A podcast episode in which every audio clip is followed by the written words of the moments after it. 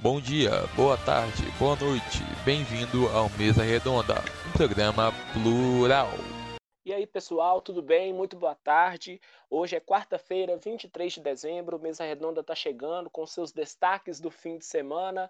O Campeonato Brasileiro, a Copa do Brasil, que tem partidas importantes nessa semifinal hoje, quarta-feira. Também temos os jogos dos campeonatos internacionais, tanto a Premier League, o Campeonato Espanhol, o Campeonato Alemão destaques do que aconteceu no final de semana, né? Afinal, tivemos mais um final de semana agitado, diferente, claro, né? 23 de dezembro, o Natal tá chegando, o futebol tá rolando. E continuamos aqui no nosso Mesa Redonda. Esse é o nosso último mesa do ano. Eu sei que vai fazer falta, mas já já a gente volta. Mas temos um programa repleto de atrações para vocês. Eu sou Pedro Henrique de Souza e até 6, 6 e 15 a gente curte junto aqui na Rádio Plural. Um dos primeiros assuntos né, do final de semana foi em um dos confrontos mais esperados da rodada. O Palmeiras perdeu a chance de se firmar no G4, perdeu para o Internacional fora de casa, Maria Fernanda. Boa tarde. Oi, Pedro, boa tarde, boa tarde a todo mundo que está nos ouvindo. E é isso mesmo, Pedro. É, o Palmeiras perdeu a oportunidade de se firmar ali em cima na tabela e continuar ali é, no páreo com Atlético, Flamengo e São Paulo, né? Sem, é... sem ganhar daqueles jogos chaves, né, Maria Fernanda? Exatamente, até porque o Inter ali estava como um confronto direto, né? O Inter estava em quinto e o Palmeiras estava em quarto quando começou a rodada. E aí é... ver agora os próximos, as próximas partidas e não deixar escapar a chance.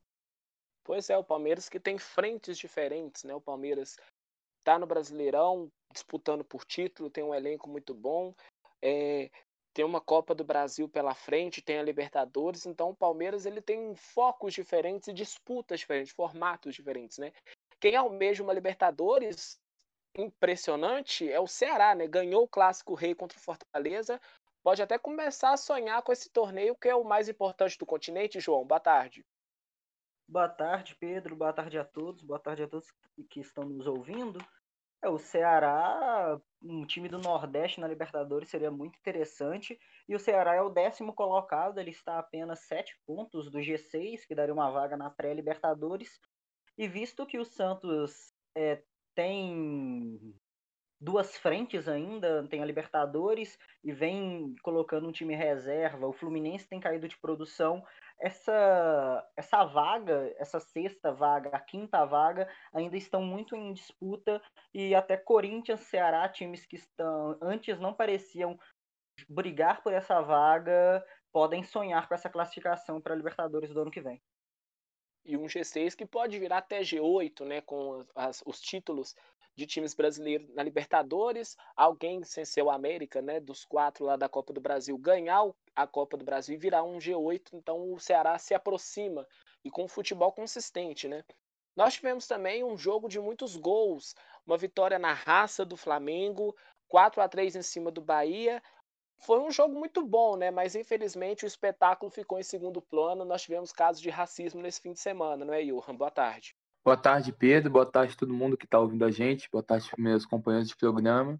É isso aí, o jogo acabou ficando em segundo plano. O jogo foi um espetáculo, talvez, o melhor jogo do campeonato. Acabou não sendo tão exaltado em meio a essa acusação do, de racismo gravíssimo que o Gerson acabou externando após acabar o jogo. É, como a gente falou na live, já estão sendo investigados. O jogador acusado, o Ramírez, do Bahia, já foi afastado e agora vamos ver como que as instituições vão lidar com isso. Torcemos para que a justiça seja feita.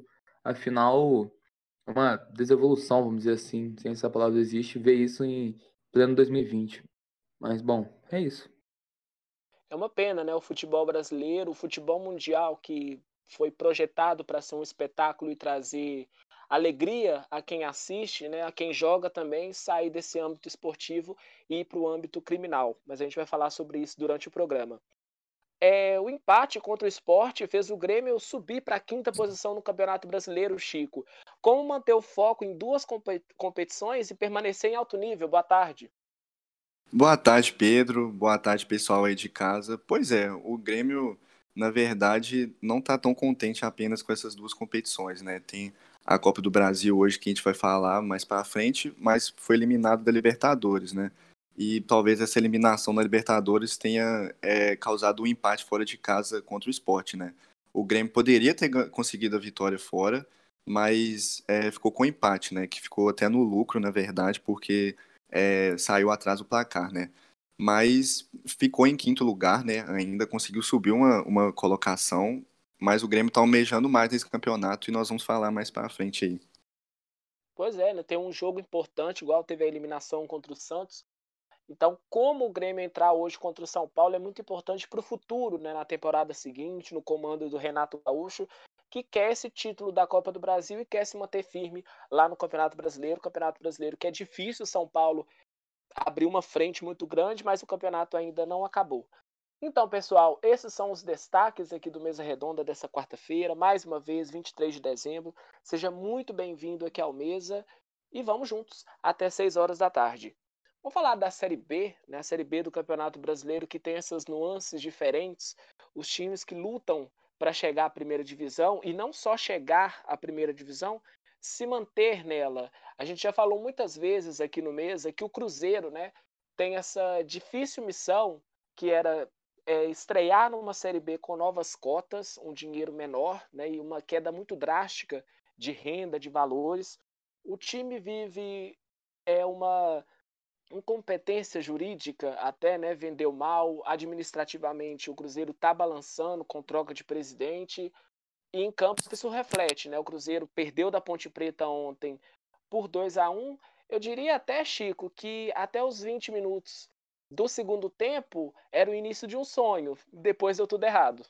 É, pois é, Pedro. Estou de acordo aí com tudo que você falou. A crise do Cruzeiro parecia que estava ali um pouco sendo resolvida, né? Mas acabou que com essa sequência que o Cruzeiro está sem vitórias, acabou complicando um pouco.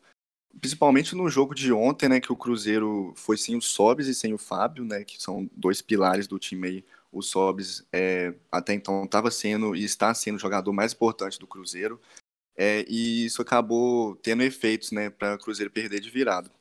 Mas como você mesmo disse, parecia que estava tudo encaminhado, né? Até o segundo tempo, é, o Cruzeiro tomou uma virada meio que relâmpago ali, né? Em poucos minutos, é, tomou dois gols e foi tudo por água abaixo. É, o, o, gol do Cruzeiro saiu logo com nove minutos de jogo foi um escanteio que o Manuel ganhou de cabeça, que é uma jogada muito forte do Cruzeiro, né? A jogada aérea, principalmente é, ofensiva, tanto com os zagueiros, é, tanto com o centroavante. Mas dessa vez foi o Manuel, que já fez gol é, nos jogos passados também. É um cara muito bom na bola aérea. E a partir do gol dele, o Cruzeiro começou a jogar bem, conseguiu controlar o jogo, fez um, é, uma partida bem segura. Mas acabou que no, no meados do segundo tempo, também numa jogada de escanteio, né, como, igual o gol do Manuel, o Luizão, zagueiro da Ponte, empatou. Depois de um bate-rebate, a bola sobrou para ele. E poucos minutos depois, após um cruzamento ali meio despretensioso, é, do. Só confirmar o nome do jogador, é o Bruno Rodrigues, atacante. É, ele cruzou aparentemente, né? E o, o, goleiro da base, o Lucas França, que estava substituindo o Fábio, ele estava meio mal posicionado ali, a bola acabou passando direto, né? Foi um gol meio esquisito ali. E foi bem desanimador, porque depois da, da virada o Cruzeiro não conseguiu jogar bem e, e perdeu também na posse de bola. A Ponte Preta aumentou muito o controle da bola, então o Cruzeiro ficou um pouco é, sem rumo e acabou perdendo, né? A atitude do Cruzeiro em campo, assistindo a partida, parecia ser aquela de disputa de Copa, né? Aquela história do 1 a 0 segurar o Cruzeiro que é muito bom fora de casa, mas eu acho que na, o Cruzeiro não, não se acostumou à Série B sobre esse ponto.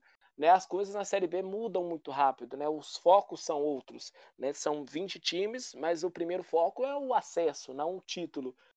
É, futebol essa história de mudança, né, mas a Chapecoense ela conseguiu ficar tanto tempo na primeira posição e os menos seis pontos que o Cruzeiro saiu no início prejudicou muito a temporada nessas trocas de técnico, por exemplo. Sim, é verdade. Esses seis pontos aí, apesar de ter prejudicado, a, o time do Cruzeiro tentou esquecer um pouco, né? Começar o campeonato como se não tivesse acontecido isso. Mas nessa altura do campeonato, você vê as declarações pós-jogo ali do, dos jogadores. Por exemplo, o zagueiro Ramon, ontem mesmo, depois do jogo, é, disse que o, o time está sentindo um pouco ali o desânimo, né? Essa falta de regularidade, porque você acaba ganhando alguns jogos igual foi para trás, é, teve uma, uma sequência animadora, mas uns empates em casa, umas derrotas que acabam é, realmente colocando para baixo a moral. Mas é, o zagueiro Ramon, como eu estava falando, ele diz que o clube, de um tempo para cá, essas semanas é, para trás, ele sentiu um pouco esse ambiente um pouco mais pesado no Cruzeiro. E a subida que né, já estava nos planos, o Cruzeiro deixou de pensar um pouco já no, é, no rebaixamento para a Série C, né, que era um fantasma ainda pior do que a não subida, né? Mas infelizmente é, é, essa estadia aí na Série B está ficando cada vez mais conformado na cabeça do Cruzeirense. É, o Cruzeiro ele tem se ganhar todas, caso que é muito improvável, né? Não é impossível se tratar de futebol. Ele pode chegar a 61 pontos, né? O, o América joga contra o CRB e, e pode chegar a 60 com a vitória.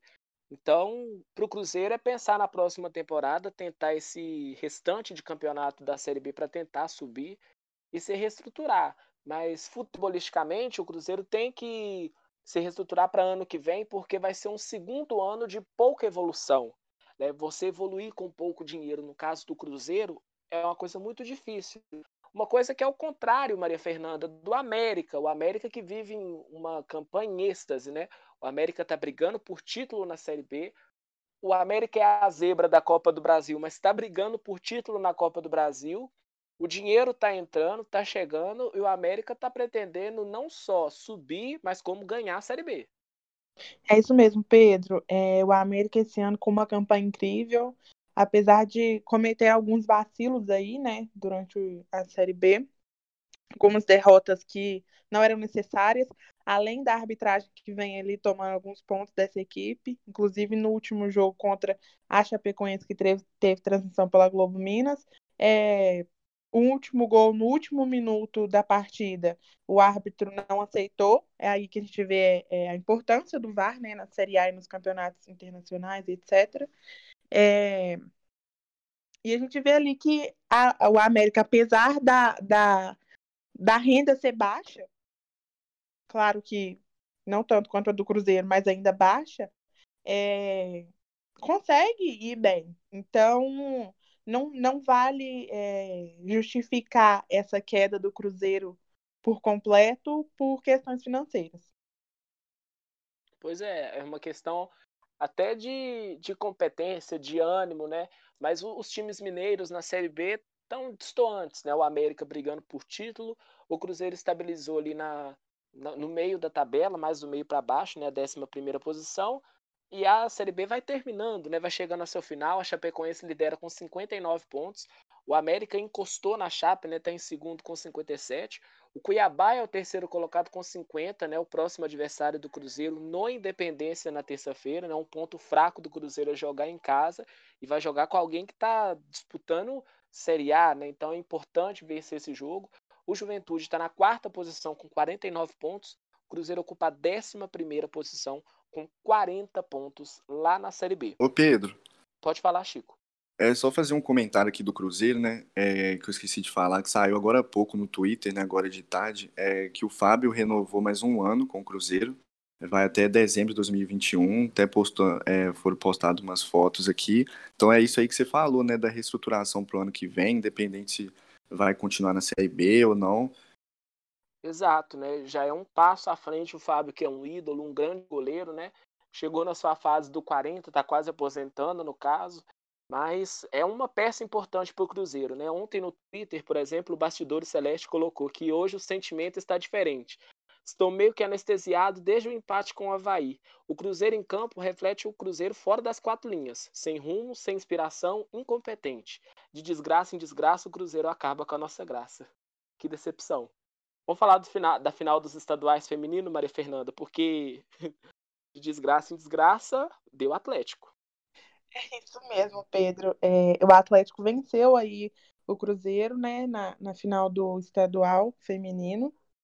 Por o jogo ficou empatado por 2 a 2 e nos pênaltis as Vingadoras venceram as Cabulosas por, por 5 a 3 é, Foi um jogo muito emocionante é, no tempo normal, com dois golaços para cada lado, com virada do time celeste, erro de arbitragem e empate do clube alvinegro e das Vingadoras no último momento. É, o que levou a partida para os pênaltis, e aí as Vingadoras levaram o troféu.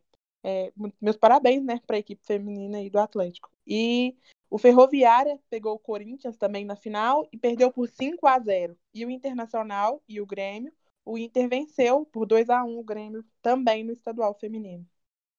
Você vê que em ambos os gêneros, né, os confrontos entre Atlético e Cruzeiro são apertados, são aguerridos e tem muita emoção, né? Afinal de contas, a emoção máxima do futebol é os pênaltis, né, que são muitas cobranças.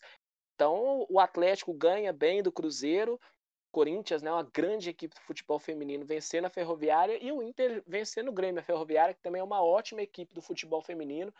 E esse espaço que as mulheres vêm conquistando há muito tempo, né? A gente tem a Marta Formiga como grande ídolas do, do futebol feminino. É, é super importante. Né? A Globo, por exemplo, contratou a sua primeira narradora feminina, está tentando contratar o Brasileirão Feminino para vir em televisão Sim. aberta no ano que vem. Já tem a Band que faz isso, né, João? Isso, é, falando sobre a importância do futebol feminino, Semana passada a gente teve o FIFA The Best e a Comebol cobrou publicamente a FIFA a disputa de um Mundial Interclubes feminino, querendo que essa competição exista para colocar frente a frente essas, essas equipes, já que aqui na América do Sul, como você bem disse, a gente tem o Corinthians e a Ferroviária se destacando bastante e essas equipes não conseguem sair daqui para disputar com as equipes europeias. É, só uma colocação que principalmente o Atlético, só conseguiu ali, é, só criou o time feminino dele depois que a Comebol obrigou é, os times brasileiros a terem é, equipes femininas para poder disputar a Libertadores. Se não tivesse, não poderia disputar a Libertadores. E assim, é, é, um, é um grande, uma grande atitude da parte da Comebol exigir isso dos clubes, porque alguém tem que dar o primeiro passo sempre foi muito certa essa atitude deles, obrigar os clubes a terem, para poder ter um espaço aí feminino no futebol. É, e que a gente consiga ter a mesma visão do que a gente teve na Copa do Mundo de 2019, né? Que o Brasil teve transmissão na televisão aberta, na Globo. A gente falou sobre futebol feminino, né, nos bares, em qualquer lugar. E para as mulheres, para os homens, a gente merece respeito e igualdade, né? Porque o futebol é isso, ele é agregador. Então, tanto para mulheres quanto para homens, a gente tem, que ser, a gente tem esse direito né, de assistir um bom espetáculo, de ver uma ótima partida e, pouco a pouco, infelizmente, mais está tendo o futebol feminino caminha para um avanço considerável aqui no Brasil. Tratados os assuntos né, da Série B, do, da final dos estaduais do futebol feminino, o assunto agora é a Série A do Campeonato Brasileiro.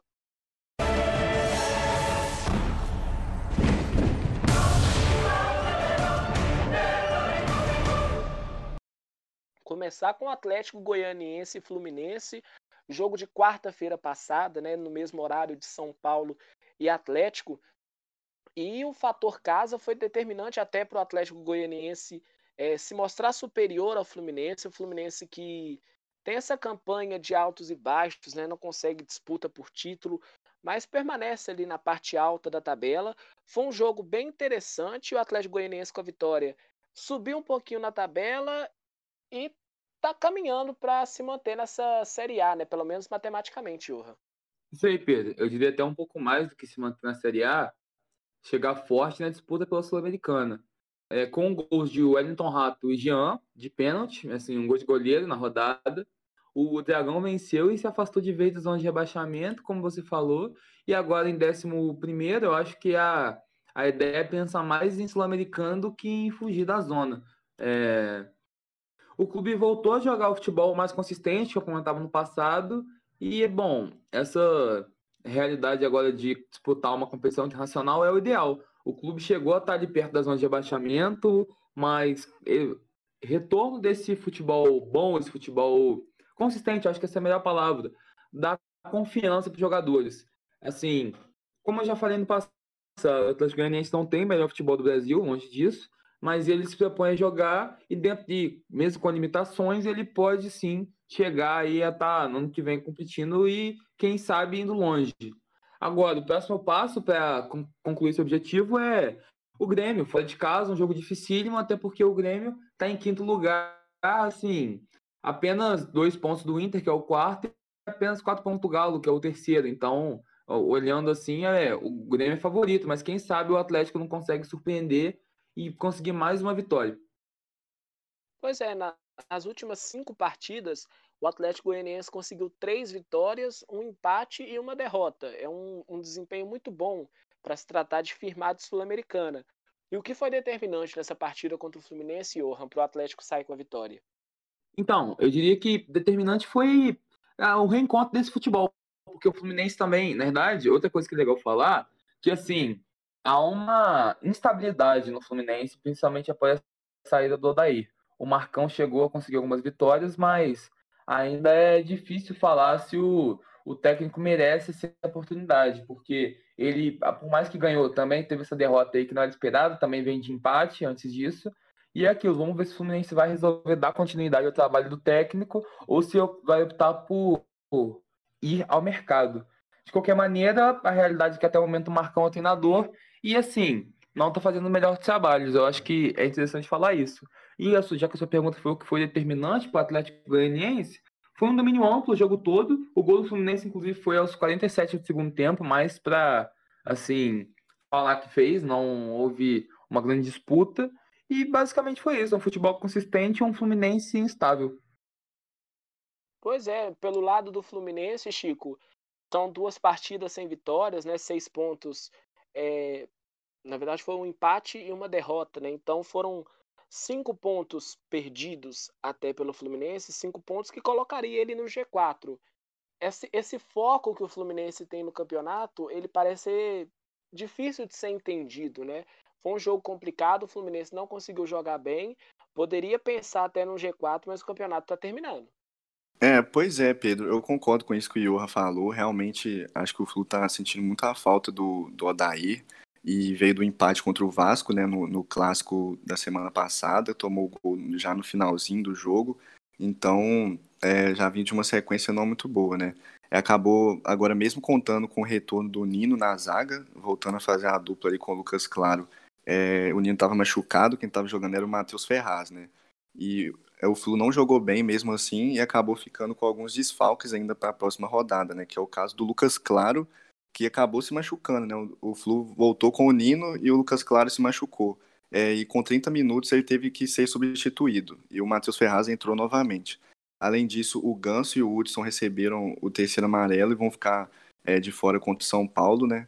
Curiosamente, dois ex-jogadores do, do São Paulo, que vai ter o duelo né, dos tricolores esse final de semana. É, ainda no primeiro tempo, o Fluminense saiu atrás do placar, é, até tentou buscar um empate durante o resto da partida, mas não chegava com eficiência. Foi uma partida bem abaixo do Flu mesmo. É, aos 40 minutos, é, com auxílio do VAR, o hábito marcou um toque de mão do Nenê dentro da área, né, o pênalti para o Atlético, que o Jean fez o gol. O Jean, que é um dos artilheiros do Atlético na, no brasileiro. Por incrível que pareça, ele tem três gols, eu acho. É o vice-artilheiro, se eu não me engano. Né, o, o goleiro batedor oficial de pênalti aí do time. E com 2 a 0 né, meio que sacramentou a vitória, mas ainda deu tempo do Felipe Cardoso, que tinha entrado no segundo tempo. Ele diminuiu já nos acréscimos, mas não evitou a derrota. Aí com isso o Fluminense fica em sétimo lugar, né? Tava ali é, num, numa briga para ver se entrava mesmo ali no, no G4, aí às vezes voltava para baixo, né? E acabou ficando em sétimo, mas ainda assim a distância não é, é muito longa, né, dos outros que estão ali no, no G6 e tem um confronto importante contra o São Paulo, né, como eu disse, um duelo de tricolores aí e o jogo vai ser no Maracanã ainda, né, vai ser no sábado. Pois é, um confronto muito importante para o Fluminense, né? Vai enfrentar o líder, pode diminuir essa distância que é longa para a liderança, né? Se for pensar em título. Pode falar, Johan. Só uma curiosidade rápida do Jean, como o Chico falou, ele já tem alguns gols, mas assim, o que me chama atenção é que ele não é um exímio cobrador principalmente esse pênalti, tipo, o goleiro pulou muito antes, ele acabou conseguindo tirar. Ele, eu não vejo ele como um cobrador excelente, como assim, falando em goleiro artilheiro, não tem como não pensar em Rogério Senna. Ele não tá nem perto disso. Não sei por que o Atlético Goianiense está fazendo essa escolha, mas eu, assim, pelo que eu tenho visto nos jogos, eu não diria que. Eu diria que essa escolha ainda pode trazer arrependimento, porque ele até fez o gol, beleza, mas assim, como eu falei, já que ele não tá batendo tão bem, caso ele perca o pênalti ou o goleiro defenda, é, fica muito vulnerável até ele voltar para o gol. Então, acho que o Atlético podia estudar, talvez, botar o cobrador, alguns jogadores de linha, e talvez ter isso mais como um coringa para uma eventual cobrança de pênalti, porque aí sim pode fazer muita diferença. Mas, como eu falei, eu já não vejo o Jean como assim, um diferencial. Acho que outros jogadores podem cobrar tão bem quanto ele ou até melhor. Eu também acho que, no, no caso, estava 1 a 0 só, né? Então ele cobrou o, é, o segundo gol. Se ele perdesse, ele poderia ter o contra-ataque e sofreu um empate, né? Mas é, se lembrou do Rogério Ceni e o, o, próprio Jean foi contratado pelo São Paulo, né? Quando ele era do Bahia. E ele falou que um dos ídolos dele era justamente o Rogério Ceni, né? Por isso que, que ele é o batedor de falta. Eu lembro que desde a época do Bahia ele já pegava as bolas paradas, então já é uma coisa que ele tem costume, né? Mas realmente é, é até perigoso mesmo. Pois é, então é, há de se pensar né, em outros batedores de pênaltis para o Atlético. E é, é um goleiro bom, né? Infelizmente teve envolvido em polêmicas, né? De agressão. A gente já tratou esse assunto aqui no mesa. Mas futebolisticamente falando, né, ele consegue manter o Atlético Goianiense num padrão. 11 posição com 34 pontos. Vai enfrentar o Grêmio, como disse como disse o Johan, vai enfrentar o Grêmio fora de casa e o Fluminense enfrenta o São Paulo. Um jogo interessante de se ver, né? Vai ser sábado, 9 horas da noite. Vamos falar de outro time carioca, afinal de contas, o Vasco venceu o Santos por 1 a 0 lá no São Januário. Um jogo importantíssimo para o Vasco. O Vasco luta contra o rebaixamento, né? Quando o Vasco estava no G4, a gente já falava que a realidade do Vasco não era aquela, ele estava surpreendendo, né? A luta do Vasco nos últimos anos foi para cair, não cair no caso, e em 2020 isso repete, né? Afinal de contas, o Vasco é o 17 com 28 pontos, mas conseguiu uma ótima vitória contra o Santos, que veio modificado né, pelos jogos do meio de semana da Libertadores, soube aproveitar muito o Vasco, o time misto da equipe do Santos, e dar um passo muito importante para sair dessa zona tão complicada. O Santos veio com essa proposta lá no início do jogo de atacar forte, mas o contra-ataque da equipe vascaína fez valer com menos de 10 minutos de partida, né? Afinal de contas, o Cano pela esquerda cruzou para o Carlinhos, que abriu o placar lá no São Januário, e foi o único gol da partida, né? Com o gol do, do Vasco, o Santos começou a arriscar de fora da área, tentou muitas vezes, não teve tanto sucesso, né? E pressionava com muitas chances né, de, de bola longa no início do segundo tempo. Mas o Vasco conseguiu se segurar até o final do jogo, levou uma importantíssima vitória para a sequência do campeonato, né? O Vasco que tem em cada partida do Brasileirão finais de campeonato, tem outra contra o Atlético Paranaense no fim de semana, e foi a, quase a mesma coisa do que o Grêmio, né, Maria Fernanda? Afinal de contas, a gente está perto do Natal, temos times com duas, três competições e deixa um pouco o Brasileirão de lado para se atentar às Copas. É isso mesmo, Pedro. É, o Santos completei três partidas sem, sem vencer no Brasileirão e duas com derrota seguida, né? E é uma sequência que faz aí o time se afastar um pouco do páreo é, para ser campeão do, do campeonato, né? E, e também por buscar uma vaga direta na Libertadores. O Santos ainda está na Libertadores, no meio de semana venceu aí por como você disse, venceu o Grêmio por 4 a 1 que a gente vai falar mais tarde. É... E os, o Cuca, mais uma vez, optou aí por um time mais alternativo e cometeu mais uma vez um erro, né? Talvez essa partida não fosse é, necessário que ele optasse por, por usar um time mais alternativo, até porque o Santos não joga hoje, o Santos não vai ter jogo neste meio de semana, e, mais uma vez, depois da partida, o técnico Cuca chegou na, na entrevista e disse que foi um erro dele, né? A equipe não teve culpa, mas é, ele optou por usar as reservas e, e, falhou.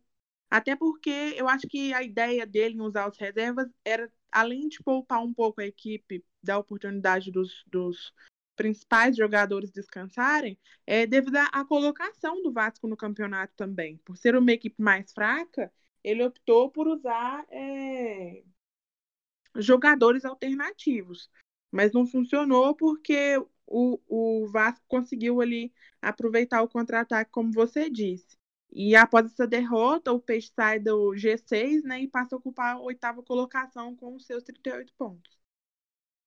É até plausível a, a visão do Cuca, né, de dar um condicionamento físico melhor para quem está na Copa, né, na Libertadores, no caso. O Santos até tá, teve esse, essa dificuldade no início do ano, né, de identidade com o Gisaldo Ferreira, e chega a um ponto no Campeonato Brasileiro que a gente tem que olhar qual será mais lucrativo, a chance que tem de título, né? Afinal de contas, o Santos tá na Libertadores, não adianta muito ele ficar pensando em Libertadores pelo Brasileirão, né? Eu preciso chegar na tabela da Libertadores. Primeiro ele precisa ganhar a competição, que ele está mais próximo, né? Afinal de contas, o Santos está muito longe do São Paulo.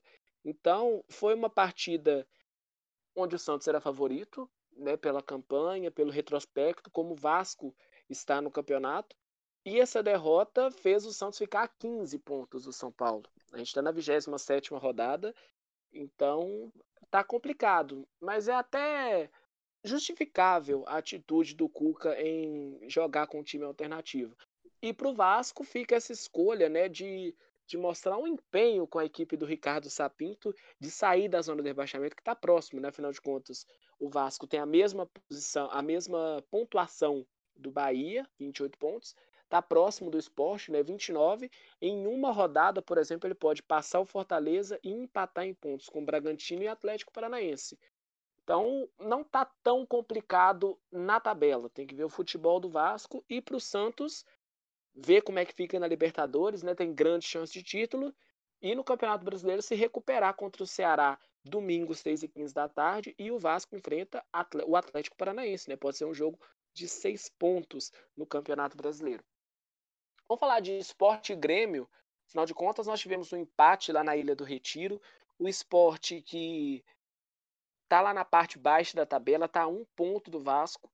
Precisava da vitória o Grêmio era favorito, mas o fator em campo, né, o fator jogar em casa, estar tá acostumado com o seu gramado e ter um, uma intimidade a mais, né, com com seu campo, não foi tão determinante assim para esse empate, né, João? O esporte ele não consegue sair dessa preocupação de estar perto da zona do rebaixamento e não consegue focar tanto para a Sul-Americana, que está a dois pontos dele. É, o esporte ele fez um grande jogo contra o Grêmio, mas perdeu muitas chances que poderiam, quando vencia por 1 a 0 e ainda reclamou um pênalti no final do jogo que poderiam ter sido muito importantes para a equipe conquistar três pontos e é, ter um fôlego né, nesse, na tabela do brasileiro. Falando da partida, a partida foi. Ela teve dois itens, podemos dizer assim, interessantes, que é o reencontro do Thiago Neves com o Grêmio, após aquela saída polêmica dele, que ele saiu brigado com a diretoria, chegou a ser sondado no Atlético e acabou no esporte. E também pelas homenagens ao torcedor Marivaldo, que venceu o FIFA Fan Award por andar 60 quilômetros para assistir aos jogos do esporte, quando a gente ainda podia ter público no estádio o time entrou em campo com o nome dele nas camisas. E falando do campo, a gente teve um jogo bastante até equilibrado. O Sport bem é, fez um a 0 cedo num contra-ataque e teve um, um, comportamento até bastante interessante, que investia em velocidade e marcava forte. Como é costume de um time do Jair Ventura, o time teve menos posse de bola. Mesmo, mas mesmo assim ele não, não se retrancou, que é, é um bom sinal para o torcedor nesse final de campeonato, que o time quis jogar, quis marcar forte e tentar é, prender o Grêmio no, seu, no campo de defesa. É uma coisa que você repete muito no programa e é, e é muito importante, né? A equipe se adequar ao seu treinador ou o treinador se adequar à equipe. Assim que o, o Jair Ventura chegou ao esporte, ele estava numa posição até confortável, agora ele luta para não cair para a Série B. É, o esporte chegou a ser sexto colocado do campeonato, né? O time nessa postura mais defensiva conseguia resultados, o que começou o, o esquema começou a ser conhecido pelos adversários e começou a não funcionar tão bem, e agora o esporte começa a mudar. Isso ainda é um time mais reativo, mas começa a se a marcar mais forte, não é mais aquele bloco defensivo postado na defesa. O time se, é, se posta um pouco mais à frente para tentar complicar um pouco mais a vida dos adversários, porque a verdade é que há umas três, quatro rodadas enfrentar o esporte era fácil para a maioria dos clubes da Série A. Pois é. E com empate? É, com empate a situação ainda é dramática, né? Como você falou, o time está apenas a um ponto da zona do rebaixamento e na 15ª posição. Precisa manter essa postura e concluir as chances que cria para conseguir escapar dessa situação. E vai enfrentar um adversário que está complicado, muito complicado na tabela, que é o Goiás. Na próxima rodada, que é o Lanterna, com 20 pontos. Quem já chegou a ocupar essa parte da tabela foi o Grêmio, né? O Grêmio lá no início do campeonato estava brigando contra o rebaixamento até, né? Porque o campeonato ainda estava no início, né? Então, no momento, era aquilo que o Grêmio disputava. Teve a sua virada, está na quinta posição com 42 pontos. Mas foi a pergunta que eu te fiz no início, né, Chico? Era uma partida onde o Grêmio era favorito, precisava da vitória para chegar a 44 pontos e empatar com o Internacional, mas o reflexo da derrota cachapante contra o Santos está refletindo até no Brasileirão. Pois é, Pedro, foi é, um jogo dentro de uma sequência aí para o Grêmio de Libertadores, Copa do Brasil, muito grande, né? Então, é, as partidas do brasileiro para o Grêmio são como um, um apoio ali, né? Para usar um time misto e tal. Que foi inclusive o caso desse jogo contra o esporte. Né? O Grêmio foi nos momentos mais difíceis aí da temporada, né? Já que vinha três jogos sem vitória é, e perdeu a invencibilidade de alguns jogos aí sem perder para essa eliminação do Santos, né? E foi uma eliminação bem grande porque tomou quatro gols, mas a gente vai falar mais para frente disso. Falando do jogo contra o esporte, é, o gol foi com logo com 10 minutos, né? Foi uma bela jogada de contra-ataque do esporte aí, é, uma associação com o Patrick, ali com o Mugni, né? Que é, jogou no Flamengo já e tal. E o gol foi do é, da Alberto, o centroavante. O Grêmio chegou a ter até 70% de posse de bola, mas a dificuldade de criação era nítida, como foi na partida contra o Santos, né? Que o Grêmio chegou a ter 70% de posse, eu acho. No final da partida, inclusive, foi o número final, foi 70 a 30, mas o Grêmio não conseguiu criar. É, no segundo tempo, é, logo no início, né, com seis minutos, teve um dos lances principais do jogo, que foi a expulsão do Kahneman, né, ele tomou o segundo amarelo e teve que forçar a entrada do Jeromel, que estava sendo poupado né, para o jogo contra o São Paulo hoje. É, mas ainda assim o Grêmio teve forças, mesmo com um a menos, né, para buscar um empate ali com o PP. Ele bateu o pênalti, foi sofrido pelo Turim. E com isso, né, não era a, a melhor opção para o Grêmio o empate, mas acabou é, sendo uma boa opção, né, já que jogou com um a menos fora de casa. Com isso, ficou em quinto lugar, né, com a derrota do, do Palmeiras para o Inter, acabou ultrapassando. E agora está focado na Copa do Brasil, né, contra o São Paulo, que vai fazer o jogo de ida em casa também, como foi na Libertadores, né? Dois times paulistas fazendo a volta fora. É uma situação difícil para o Grêmio, mas é, o Renato está tentando manter a cabeça no lugar, né? E a gente vê isso principalmente na, nas entrevistas dele. É, são, são duas semanas decisivas para o Grêmio, né? Tanto na Copa do Brasil quanto no Campeonato Brasileiro, né? Afinal de contas, o que o Grêmio fizer hoje contra o São Paulo vai criar ânimos diferentes, né? Afinal de contas, não foi porque perdeu para o Santos, né? Foi como perdeu para a equipe do Santos. A gente não imaginava que seria tão, tão fácil para o Santos, né? E mais uma vez o Grêmio, que é conhecido como time copeiro, tem a Copa do Brasil, segundo maior campeão, né? Para desempenhar um bom futebol em copas. Depois ele depois, né? A gente está na 27 rodada, indo para a 27. Ele pensar no Brasileirão e tentar afirmar um G4 se ele não ganhar a Copa do Brasil e ir direto para a Libertadores do ano que vem e projetar a sua temporada de 2021. Vamos falar de RB Bragantino e Atlético Paranaense, né? um jogo que tinha essa disputa né, das duas equipes que estavam próximas da zona do rebaixamento, chegaram a frequentar ela e agora ocupa um meio da tabela, um quase meio, né, 12 e 13 terceira posição, e Maria Fernanda, o Atlético Paranaense, depois de três derrotas seguidas, conseguiu tirar uma vitória fora de casa e conseguir três pontos na tabela. Isso aí, Pedro. Finalmente o Atlético Paranaense conseguiu vencer é, nessa partida que foi muito com, é, sem muitos lances emocionantes e de perigo. Foi bem, tipo assim, parada mesmo. E o Atlético foi quem conseguiu fazer as poucas chegadas ofensivas da partida e assim conseguiu marcar o gol da vitória, né? O RB Bragantino, por sua vez, só chegou no, no gol paranaense no final do segundo tempo com o seu artilheiro Claudinho. Mas, se eu for comparar essa partida com qualquer outra que teve aí nessa rodada, é, deixou a desejar bastante. O Atlético, eu acredito que, claro, venceu por mérito dele, mas o Bragantino apresentou um futebol bem é, fora dos padrões de Série A, que permitiu com que o Atlético chegasse a essa vitória aí. Pois é, eu fazer uma pergunta para vocês dois, né? O João vai falar sobre o RB Bragantino. Antes de falar sobre o jogo em si, vocês dois podem me responder para onde olhar nesse campeonato brasileiro? Né? O Atlético está na 12 e o RB Bragantino está na 13. Eles olham o Atlético Goianiense, que está na 11 posição, com 34 pontos, ou eles olham para o Vasco na 17, apenas 3 pontos de diferença? Olha, então, Pedro. Pode, Pode falar, falar João. tá bom, fala. É, eu acho que nesse, nessa situação é, é aquele famoso ditado, né? Um olho no peixe e um olho no gato, porque qualquer vacilo pode chegar ali na zona de rebaixamento, porém, é, qualquer duas partidas que os, que os times consigam vencer, eles ganham aquele, aquela quantidade de ponto que faz com que eles fiquem estabilizados ali na Série A, né? Sim. E você, João? Então, eu acho que é, é, é melhor, é, é, mais seguro olhar para o Vasco, porque é algo que pode ferir e acabar com todo o trabalho de uma temporada. Você olhar para cima para uma vaga em Sul-Americana é, é algo, seria como um bônus. O, a responsabilidade dessas duas equipes hoje é se manter na Série A, então acho mais seguro olhar para o Vasco. E te, tivemos homenagem também nessa partida, né, João?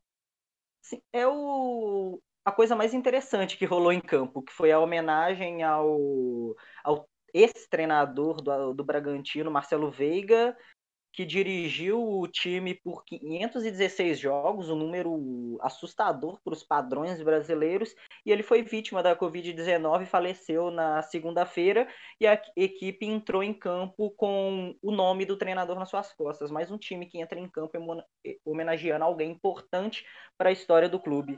Agora, falando do campo, como o Bragantino até tentou fazer um jogo ao seu estilo, né, com posse de bola, forçando jogadas trabalhadas de pé em pé pelos lados do campo e acionando o Arthur e Claudinho. Mas esses dois eles não tiveram uma partida inspirada, principalmente o Claudinho, que a gente acostumou a ver fazendo golaços. Dessa vez eles foram muito mal e erraram muitos passes que impediram com que o, o Bragantino finalizasse com perigo e tivesse alguma chance clara de gol.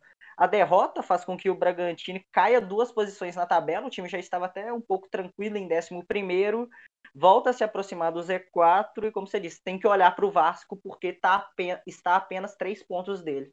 Pois é, o, o RB Bragantino que a gente fala de investimentos, né? Perdeu o Marcelo Veiga, que estava na fase anterior, né? Onde ele não tinha esse patrocínio da Red Bull. Então é, é uma pena né, que a Covid tenha que tirar tantos brasileiros, tantas pessoas no mundo e, e, ídolos, né, que fazem o futebol melhorar a cada dia, pessoas estudadas, que conhecem a identidade do clube, né? Então, o RB Bragantino perdeu um grande nome de sua história, né? 516 partidas é, é muito né? E a Covid ela tá tirando gente legal nesse mundo. É, é uma pena. Mas se tratando de, de campeonato brasileiro, né? Porque muita gente fala que o show tem que continuar. Não sei se é bem assim. O RB Bragantino tem uma partida contra o Palmeiras no fim de semana. Tem um jogo complicado no domingo, 6 e 15 da tarde. E o Atlético Paranaense tem o Vasco, né? Um jogo complicado também para o Atlético, que tem essa vitória importante, né? Conseguiu fora de casa, e em seus domínios tentar ganhar do Vasco e, e aliviar, né? respirar um pouco para essa luta contra o rebaixamento para a Série B de 2021. Vamos falar da parte alta, né? Falar de São Paulo e Atlético Mineiro, um jogo muito esperado, né? Colocando práticas diferentes de trabalho Fernando Diniz e Jorge Sampaoli frente a frente. E o que a gente viu no Morumbi foi um pouco parecido com o que a gente viu no Mineirão, no primeiro turno, né? Esperava um jogo mais complicado pro, pro São Paulo, né? Mas o Atlético tomou um, um verdadeiro baile no Morumbi, né? O São Paulo massacrou. São Paulo usou a sua ideia de três zagueiros, não funcionou tanto, né? O Atlético não tem essa qualidade toda para ter três zagueiros assim de primeira, ele sofre um pouco na defesa, né? O São Paulo ele não liga muito para essa história de defesa, mas ele tentou colocar três contra o São Paulo e tomou um para cada zagueiro. Né? Um, e foi um fator super aproveitado pelo Fernando Diniz durante esse jogo, né? Um, pro, propostas diferentes, equipes tentando colocar sua tática no início da partida, né? Para comandar um pouco o jogo. E claro, a do tricolor do Monumbi se saiu superior, né? Usando uma arma que não é tão habitual, que é o contra-ataque, né? O Fernando Diniz gosta muito dessa posse de bola. O Atlético até tentou com o Savarino, né? Mas o Thiago Volpe estava lá para impedir o gol do Atlético.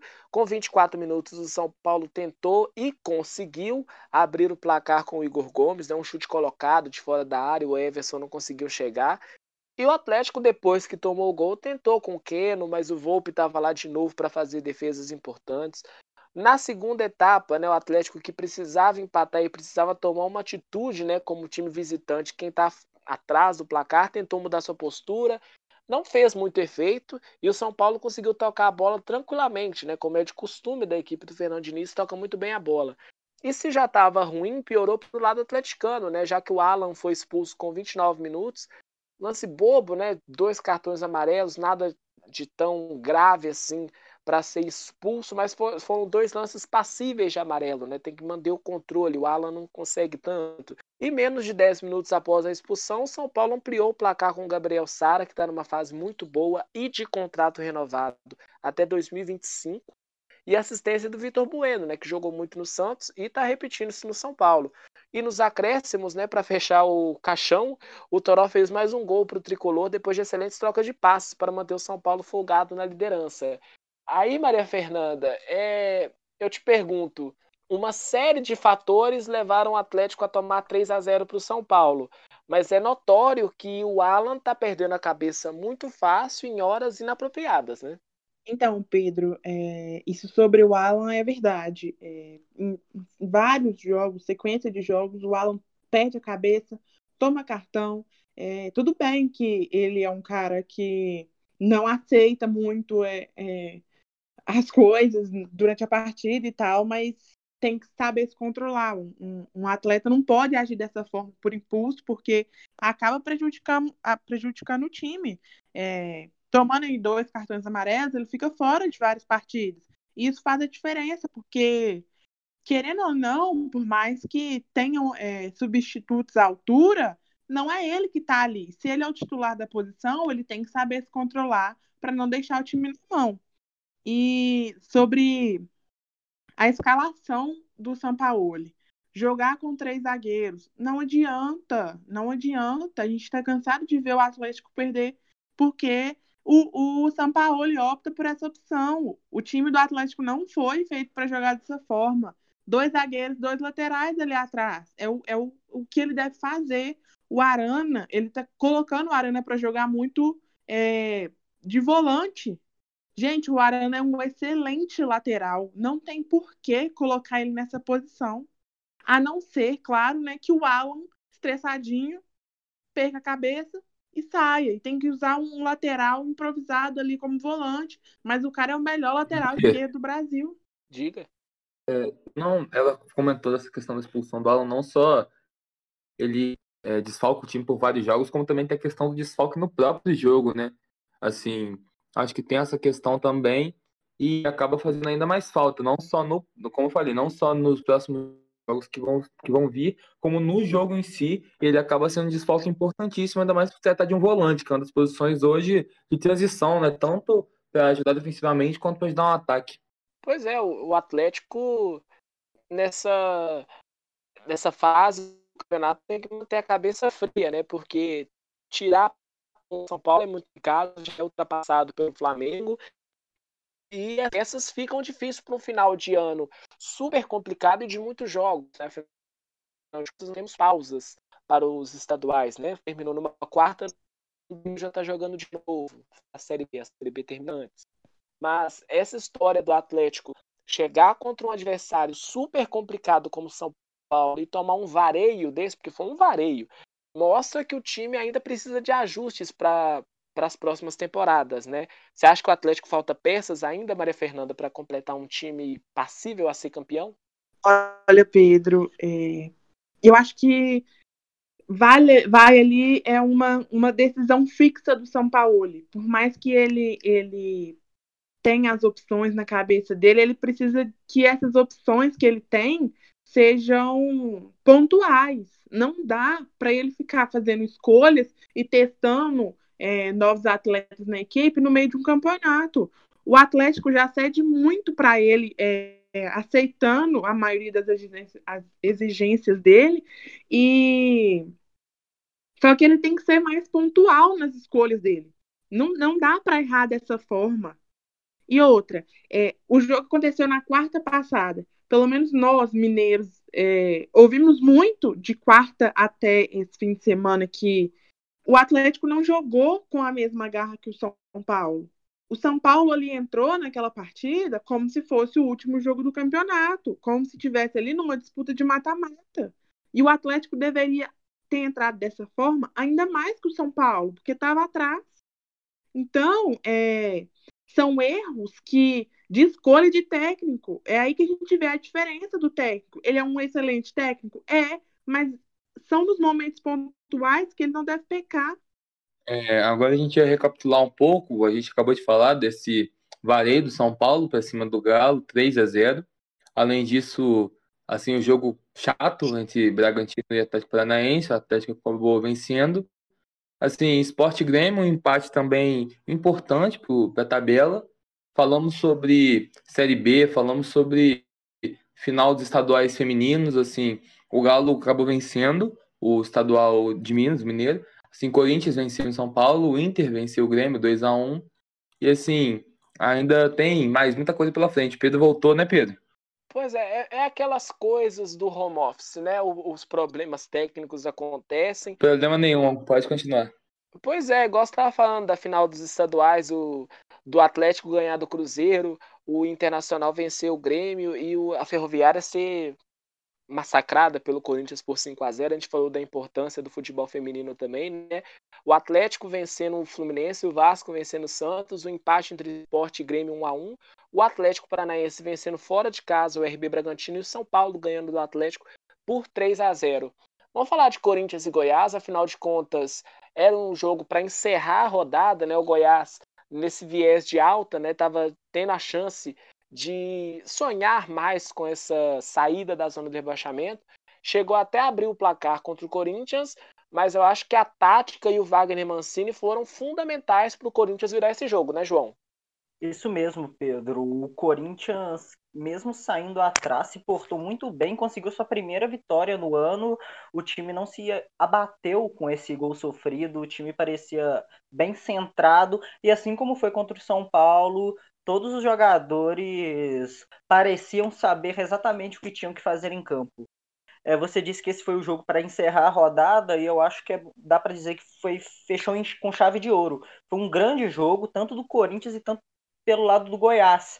As duas equipes criaram bastante, é, empilharam chances perdidas, obrigaram o Tadeu a trabalhar bastante, o Cássio e o Walter, né, que substituiu o Cássio, que precisou sair, ir ao hospital durante a partida após bater a cabeça com um atacante do Goiás. As bolas na trave dos dois lados. O, como você disse, o Corinthians sofreu o gol logo cedo, Fernandão abriu o placar e, mas só sobre o comando do Casares, o meia equatoriano que veio do Atlético, e ele é o dono desse meio-campo do Corinthians hoje. Ele organizou esse meio-campo e faz esse meio-campo funcionar e criar bastante, bastante chances de gol, o que torna o Corinthians um time mais agradável de jogar. No início do campeonato a gente dizia que o Corinthians ele era um time que fazia seus adversários jogarem mal. Hoje o Corinthians é um time que melhorou defensivamente e que cria chances. As desperdiça, é verdade. O Jô não vive uma grande fase, mesmo tendo feito o segundo gol, o gol da virada. O primeiro gol foi do Mosquito, ambos com assistências do Casares. Mas o Corinthians hoje tem um meio-campo com o Ramiro muito bem, Casares muito bem, o Otero muito bem e um Gabriel que é um faz-tudo ali no meio-campo que funciona e faz o time é, dar gosto de, de, de ver. E o importante papel do treinador, né? Que que consegue mudar esse Corinthians que tem raízes muito fincadas, né? A pressão defensiva, a, como o Corinthians se dá bem defensivamente, tentou até mudar, mas o jogo foi importante para mostrar que o Corinthians consegue bem defensivamente, né, João? É, consegue. Foi o, o, Corinthians voltou a sofrer gols depois de, de, cinco jogos, né? Eram cinco jogos que a equipe não tomava gol, mas dessa vez é, mesmo sofre um gol numa bobeada no início do jogo, mas no restante o time até foi bastante seguro e essa partida mostrou que o Wagner Mancini consegue fazer essa equipe produzir mais. Antes da partida havia uma expectativa com uma quanto à forma com a que o Corinthians ia a campo, porque contra o São Paulo o time se postou de uma maneira mais reativa e conseguiu vencer. Gente, o Goiás era esperado que o Corinthians fosse o quem devesse propor o jogo. E o é costumeiro, como você disse, o Corinthians tem raízes fincadas de um time mais defensivo e é normal que o Corinthians não conseguisse propor e criar mais chances. O que acabou não rolando nesse jogo. Tudo bem que é um jogo contra o Lanterna, não serve tanto de parâmetro, mas já é algo que dá alguma esperança para o Corinthians, que depois de lutar contra a zona do rebaixamento no início, durante grande parte do, do Brasileirão, o Corinthians já engatou uma, uma sequência, está cinco jogos sem perder e apenas cinco pontos do G6. Igual a gente falou no início, a, a pré-Libertadores, o G4 já é um pouco mais difícil, mas a pré-Libertadores, o G6, que pode virar G8, já é uma realidade para o Corinthians, que tem 36 pontos e está em nono lugar. A noite de segunda-feira, né, que encerrou a rodada, foi boa para o corintiano, mas teve uma preocupação que é com o Cássio, que ele sofreu eh, uma pancada e teve que ser levado às pressas para o hospital. Segundo a direção do clube, o, o, o, goleiro, que é ídolo do Corinthians, já passa bem e, com, e que essa levada ele às pressas para o hospital foi apenas por cuidados, né? Como diz aquele ditado, é melhor prevenir do que remediar, para caso houvesse algum dano mais severo. E é sempre importante, né, que é ressaltar que em todas as partidas do Campeonato Brasileiro, nos estádios, né, da Copa do Brasil, seja em qualquer campeonato, território brasileiro, uma ambulância tem que estar no, no estádio, né, para se precisar de alguma coisa, como é o caso do Cássio, ser encaminhado rapidamente para o hospital para fazer aqueles exames, né, de, de de check-up para ver se está tudo bem e para o Cássio ter uma pronta recuperação, né? Porque evitar coisas piores é sempre importante, sempre, né? Na vida, não só no futebol, como você que está em casa, fazer exame de rotina, ver se o seu corpo está bem, se sua mente está bem, é sempre muito importante. Pelo lado do Goiás, Chico, é mais aquela história de figurinha repetida, né? Porque o Goiás com 1 a 0 ele estava chegando à 18ª posição com 23 pontos, mas o foco foi perdendo, a situação no campeonato não ajuda e mais uma vez o Goiás sai com a derrota. É, Pedro, é um cenário já conhecido pelo Goiás, né? É, sempre costuma sair na frente e acaba tomando a virada, né? Foi o caso desse jogo contra o Corinthians, foi o último jogo aí é, da rodada, né? O fechamento da rodada o Goiás saiu na frente com o Fernandão, mas pouco tempo depois tomou o empate e depois viu a, a vitória fora de casa escapar, né? Uma, uma, possível vitória que ajudaria bastante. Mas é fato que o Corinthians jogou melhor, pressionou bastante, teve um volume de jogo acima da sua própria média, né? E mereceu a vitória. Inclusive teve várias bolas na trave que o João falou. O Goiás até deu um pouco de sorte, né? O placar poderia ter sido mais amplo. É, apesar do Goiás ter crescido na, no segundo tempo, mandou uma bola no travessão com o David Duarte, que é um, um dos jogadores mais lúcidos aí no time do Goiás, né? Que é o, é o zagueiro ali, um dos, é, um dos pilares ali da defesa. Mas como sempre, né, um outro pilar importante que é o Tadeu salvou o time goiano, principalmente num chute do jogo, é, no final do jogo ali, um chute a queima-roupa que o Tadeu fez uma defesa milagrosa e mesmo tomando dois gols, né, falando do Cartola, ele acho que fez umas três defesas difíceis e pontuou sete pontos fazendo, é, né, mesmo, mesmo tomando os gols. Então é um cara muito regular, até pro Cartola. É, o Goiás acabou voltando para a lanterna, né, depois do o Botafogo ganhou do Coritiba e se prepara para receber o esporte no Serrinha esse sábado, né, um confronto direto ali com o esporte, tá ali é, brigando para não entrar né, no Z4 Então, acho importante esse jogo para o Goiás, a vitória em casa, né? Acho que vai ser um jogo bem pegado, deve ser 1 a 0 para um dos lados. E vamos ver se o Goiás consegue é, essa recuperação, porque tá difícil mesmo, viu? E quem tomou a virada também foi o Coritiba contra o Botafogo, né, Chico? É, você já quer é, passando pro, pro jogo do Coxa? Sim. Então, é, falando já né, desse jogo, que foi também um confronto direto muito importante, né, já que era o Botafogo era o lanterna e o Coxa precisava da vitória, mas já começou assustando, né, com o Rodolfo, com o Giovanni Augusto, teve uma, é, o Giovanni Augusto teve um chute logo no início, o Rodolfo assustou, é, foi num, num, cabeceio. Com isso o time continuou crescendo, é, principalmente com o Neilton, que vem alternando entre titular, reserva, tá ganhando mais espaço, ele teve, teve um chute de fora da área que o Cavalieri fez uma defesaça também? Eu falei do Tadeu no jogo passado. Esse jogo do Coritiba e Botafogo, os dois goleiros foram muito bem, trabalharam bastante. É, mas é, depois da boa defesa do Cavalieri, o próprio Neilton abriu o placar aos 26 minutos. Ele recebeu ali na área e bateu para a defesa do Cavalieri. O Cavalieri fez uma defesa é, difícil. Ele pegou o rebote, né, fazendo valer ali a lei do ex. Neilton tem é, passagens por vários clubes, né, jogou Botafogo, é, no São Paulo, jogou no Cruzeiro, né? Um cara bem rodado. É, com muitas oportunidades dos dois lados, os goleiros trabalhando bastante. É, o Wilson fez várias defesas também junto com o Cavalieri. O Botafogo chegou ao empate com o Pedro Raul e ele mesmo que virou o jogo após um pênalti marcado é, numa mão do Matheus Salles. Né? Matheus Salles, o volante ex-Palmeiras.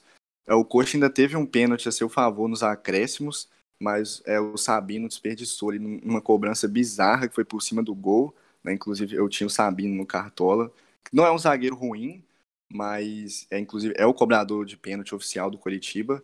Mas essa cobrança dele foi muito esquisita. Ele bateu ali meio tentando tirar do goleiro e acabou mandando por cima. É, com isso, o Coritiba sofreu a sétima derrota dentro do, do Couto Pereira na competição. Ampliou para sete jogos também o jejum de vitórias no brasileiro e agora tem uma pedreira com é o Atlético Mineiro, né, fora de casa no sábado. Então, é, pegar o Atlético, que é um dos aspirantes ao título, aí vai ser uma situação bem complicada para o Coxa, né, que está tentando se recuperar aí no Z4, mas parece que não vai sair dali tão fácil. E vai abrir a rodada de número 27, né? O primeiro confronto dessa, dessa rodada que vai ser importante para o Coritiba, né? Porque precisa muito da vitória, pode ser ultrapassado pelo Goiás que enfrenta o esporte, o Botafogo enfrenta o Corinthians, por exemplo, né, que é um adversário muito próximo dele ali. Então, há de criar um ânimo superior às expectativas. Né? O Coritiba agora no campeonato tem que fazer o que ele não fez em 26 rodadas. É complicado para o Coritiba ganhar do Atlético fora de casa, mesmo com essa pressão de um 3 a 0 né? O Atlético tem mais elenco, mas pode usar essa pressão, né? Um confronto que pode ser a, a, surpresa da rodada, né? Então, o Coritiba contra o Atlético tem um jogo complicado. O Botafogo, né, pelo outro lado, conseguiu uma vitória que é esperançosa, ainda tá difícil, mas o Botafogo consegue dar uma pequena melhorada no seu futebol apresentado e teve ânimo para virar a partida, Johan. Isso aí. Antes de eu falar do, do Botafogo em si, eu queria só comentar o que o Chico falou da escolha do Sabino pro Cartola ele é sim uma escolha compreensiva, né, Chico? Porque é o, é o atual batedor do Curitiba, mas assim, acabou acabou deixando a desejar e creio que não só você, como muita gente ficou triste com, essa, com esse pênalti perdido. Mas, por um lado, muita gente que botou Sabino no cartola não gostou. Acho que os botafoguenses adoraram, até porque o pênalti foi muito duvidoso. E quando eu digo duvidoso, é assim: eu não daria não pênalti em lugar nenhum ali. Mas tudo bem. Assim, o Botafogo venceu com esse pênalti perdido de virada e mostrou sinais de vida. Sinal de vida. O clube deixa o lanterna no campeonato e agora está a cinco pontos de saída da zona de rebaixamento. Essa vitória foi importante por ser um confronto direto do Z4 e por ser a primeira vitória após o jejum de 12 jogos. Agora, o próximo confronto é contra um Corinthians que também conseguiu vencer essa última rodada em casa. E assim, o Alvinegro Carioca precisa da vitória para manter essa reação. E é aquilo, cara, eu vou contar aqui para vocês uma história que, assim, a saga do meu amigo botafoguense Vinícius, ele, na verdade, até costuma viajar gente. E assim, ele falou que tá apostando com quem quiser que o Botafogo, no final de tudo, vai ficar a Série A, porque ele tem certeza que é, o Botafogo agora vai se encontrar e vai conseguir deixar o fantasma do rebaixamento para trás. E assim, eu só quero desejar boa sorte para ele, porque o caminho é árduo e, bom, a situação não é das mais animadoras. O clube, por mais que conseguiu vencer, é da um outro clube mais fraco, né? O Curitiba tava, já estava 12 jogos e assim, o elenco não é dos mais capacitados e, bom, é, vai ser uma corrida com muitos obstáculos, mas quem sabe Botafogo não surpreende não só a mim, como a maioria das pessoas e classifica, não, classifica não, fica na Série A. Vamos ver.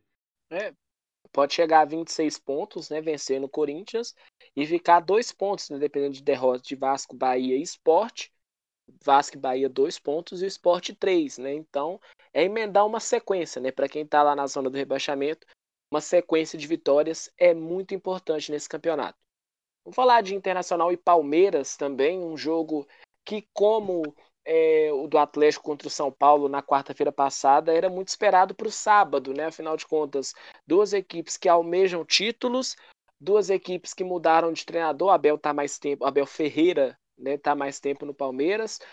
O Abel do Inter ameaçando sair já no próximo fim de semana, né? Afinal de contas, o Internacional já tem acerto com o novo técnico, mas foi uma partida onde, no duelo dos Abels, o brasileiro, não sei se é Abels ou Abéis, né? Então, mas nesse duelo, quem saiu melhor foi o, o do Inter, né? Afinal de contas, foi uma partida bem interessante colocou o Internacional na quarta posição e começar a pensar a chegar no São Paulo, né, Maria Fernanda?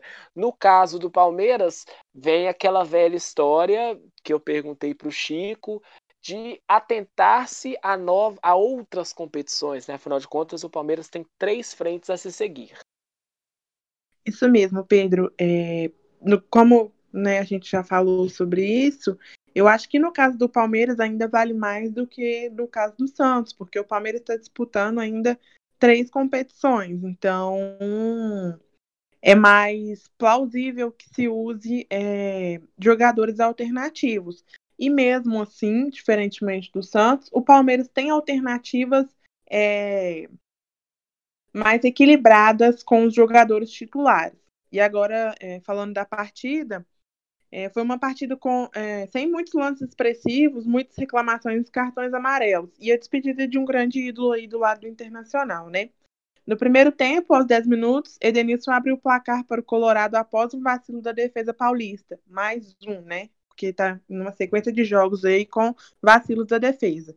Nos minutos seguintes, nenhuma das equipes fez chegadas de perigo. E aos 24 minutos, o Caio Rocha foi amarelado. E nos minutos subsequentes, o William, Gabriel Menino, e o técnico Abel Ferreira também tomaram amarelo. É, no segundo tempo, o Palmeiras voltou atacando com o Gabriel Menino e o Vinha, mas as chegadas não foram efetivas. O Inter, o Inter por sua vez, é, colocou o goleiro Everton para trabalhar, mas só aos sete minutos. Aos 15, o Verdão já havia feito sete substituições pensando na disputa da Copa do Brasil, que acontece hoje contra o América. Sete minutos depois, pressionando o Palmeiras, é, acertou aí uma bola no travessão.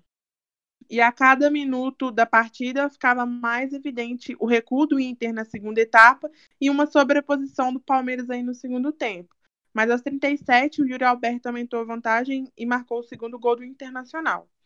O Palmeiras é, foi o time, é, foi a campo com uma escalação mais alternativa, como eu disse, jogando William e Scarpa juntos, o que não acontecia, geralmente os dois é, atuam na mesma posição e um acaba sendo reserva de outro. E o Rony, que está vindo muito bem aí, foi poupado. No primeiro tempo ficou evidente que, que essa mudança fez muita diferença para a equipe do Palmeiras. E na segunda etapa voltou melhor, mas não o suficiente para conseguir virar a partida. E o destaque aí dessa rodada foi para o Palmeiras foi o Gabriel Menino, né? Que está atuando mais como volante e apareceu muito ofensivamente, principalmente no segundo tempo. Com a derrota, o Palmeiras cai duas posições e agora vai para sexto lugar com 41 pontos. Ok, subsequente, sobreposição. Nível de faculdade de Maria Fernanda, né? E contar também que ano que vem teremos uma novidade, um novo quadro chamado Analisando o Gabriel Menino jogo a jogo. Você sabe quem vai comandar esse quadro, tá? Fala do Internacional aí, Johan. Eu achei que o novo quadro ia ser o Desabafos com Maria. Esse projeto acho que não vai sair do papel, mas por um tempo eu achei que ele ia acontecer, viu? Mas Ela assim. vai ter um programa só dela, pode ficar tranquilo. Falando do jogo, é, como a Maria falou, o D'Alessandro se despede com vitória do Internacional. A vitória contra o Palmeiras, adversário direto na briga pelo G4, retomou a confiança do time e marcou o último jogo do argentino pelo Colorado. Ele deixa o clube com 517 jogos, 95 gols, 113 assistências e 13 títulos. O principal deles seria a Libertadores de 2010. Agora o Internacional enfrenta o Bahia, fora de casa, precisando de mais uma boa vitória para tentar reconquistar a liderança, que não é impossível, mas é bem difícil. Gostaria de ressaltar como que a fase do Thiago Galhardo mudou, junto com a mudança de técnico do Colorado. O jogador ainda é o artilheiro do Brasileirão, mas ele não marca pela competição desde o dia 25 de outubro, aquele Flamengo Internacional. Porém, quem tem sido o nome do Internacional agora é o Yuri Alberto, que além de marcar gols, está sendo muito importante para essa recuperação do time. E assim, é, o Yuri Alberto, ele entrou para assim, diria que acabou calhando. O Thiago Galhardo caiu de produção, ele subiu, ele tem marcado gols quase todo jogo. E uma última coisa que eu queria falar do Internacional é sobre o novo técnico, como o Pedro bem comentou. É, agora o Inter, como está acabando o ano, está mudando diretoria, houve eleições, e assim, a nova diretoria do Inter até teve uma reunião sobre esse fim de temporada com o Abel, mas ele não deve permanecer.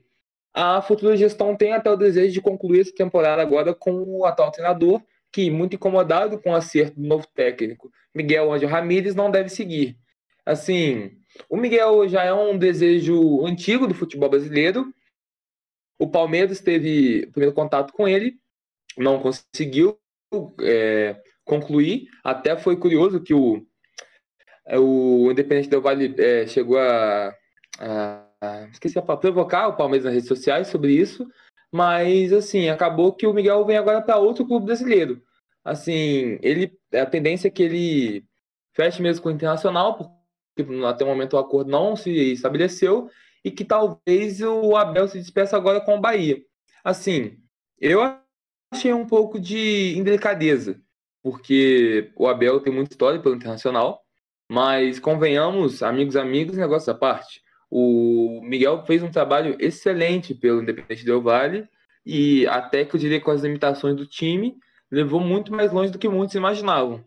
Agora, é, resta esperar, pois o novo treinador deve chegar em janeiro mesmo, assim, como eu falei, não está, não está, já foi, não foi assinado ainda, mas já tem um acordo alinhado para dois anos.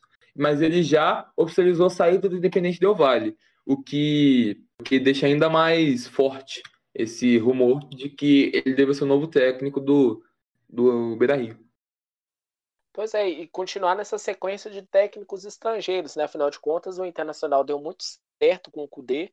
Continua, o Abel pegou um time lá na parte alta da tabela, continuou a manter, né? O Inter estava na disputa pelo título, agora não está tanto, tanto pela posição que o São Paulo ocupa em termos de futebol apresentado, né? Estava desempenhando um ótimo futebol, mas o Internacional ainda tenta e mostrou contra o Palmeiras, contra um técnico badalado como é o Abel Ferreira, de ganhar uma partida importante manter o ânimo para o campeonato, né? E quem também a gente fala toda semana não teve tanta adaptação a técnico novo foi o Fortaleza, né? Afinal de contas, ele perdeu o clássico rei contra o Ceará, né? O Castelão estava como mandante, o Fortaleza não vale tanto como está sem torcida, né? Mas como mandante, o Fortaleza perdeu, engrenou sua quarta partida sem vitória, né? E foi muito inferior ao seu rival, né?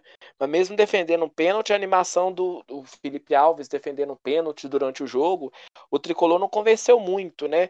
Porque o Fortaleza ele precisava de um ânimo maior, né? O Ceará tomou conta da partida, teve mais futebol apresentado. Tudo mudou rapidamente, né? No segundo tempo, já que o Ceará veio mais avassalador e aquela história, né? Do vestiário, de você começar um, um, segundo tempo mais atuante. Isso foi determinante para o Ceará matar o jogo, né? O João vai falar sobre isso. O Ceará fez dois gols com 10 minutos de diferença, menos de 10 minutos, e conseguiu se manter durante a partida, né? Foi um grande jogo para a equipe do Ceará que conseguiu abafar o Fortaleza no seu campo, né, João? Isso, é esse, como você disse, o último clássico rei de 2020 e foi uma das melhores atuações de forma coletiva do Ceará em toda a temporada.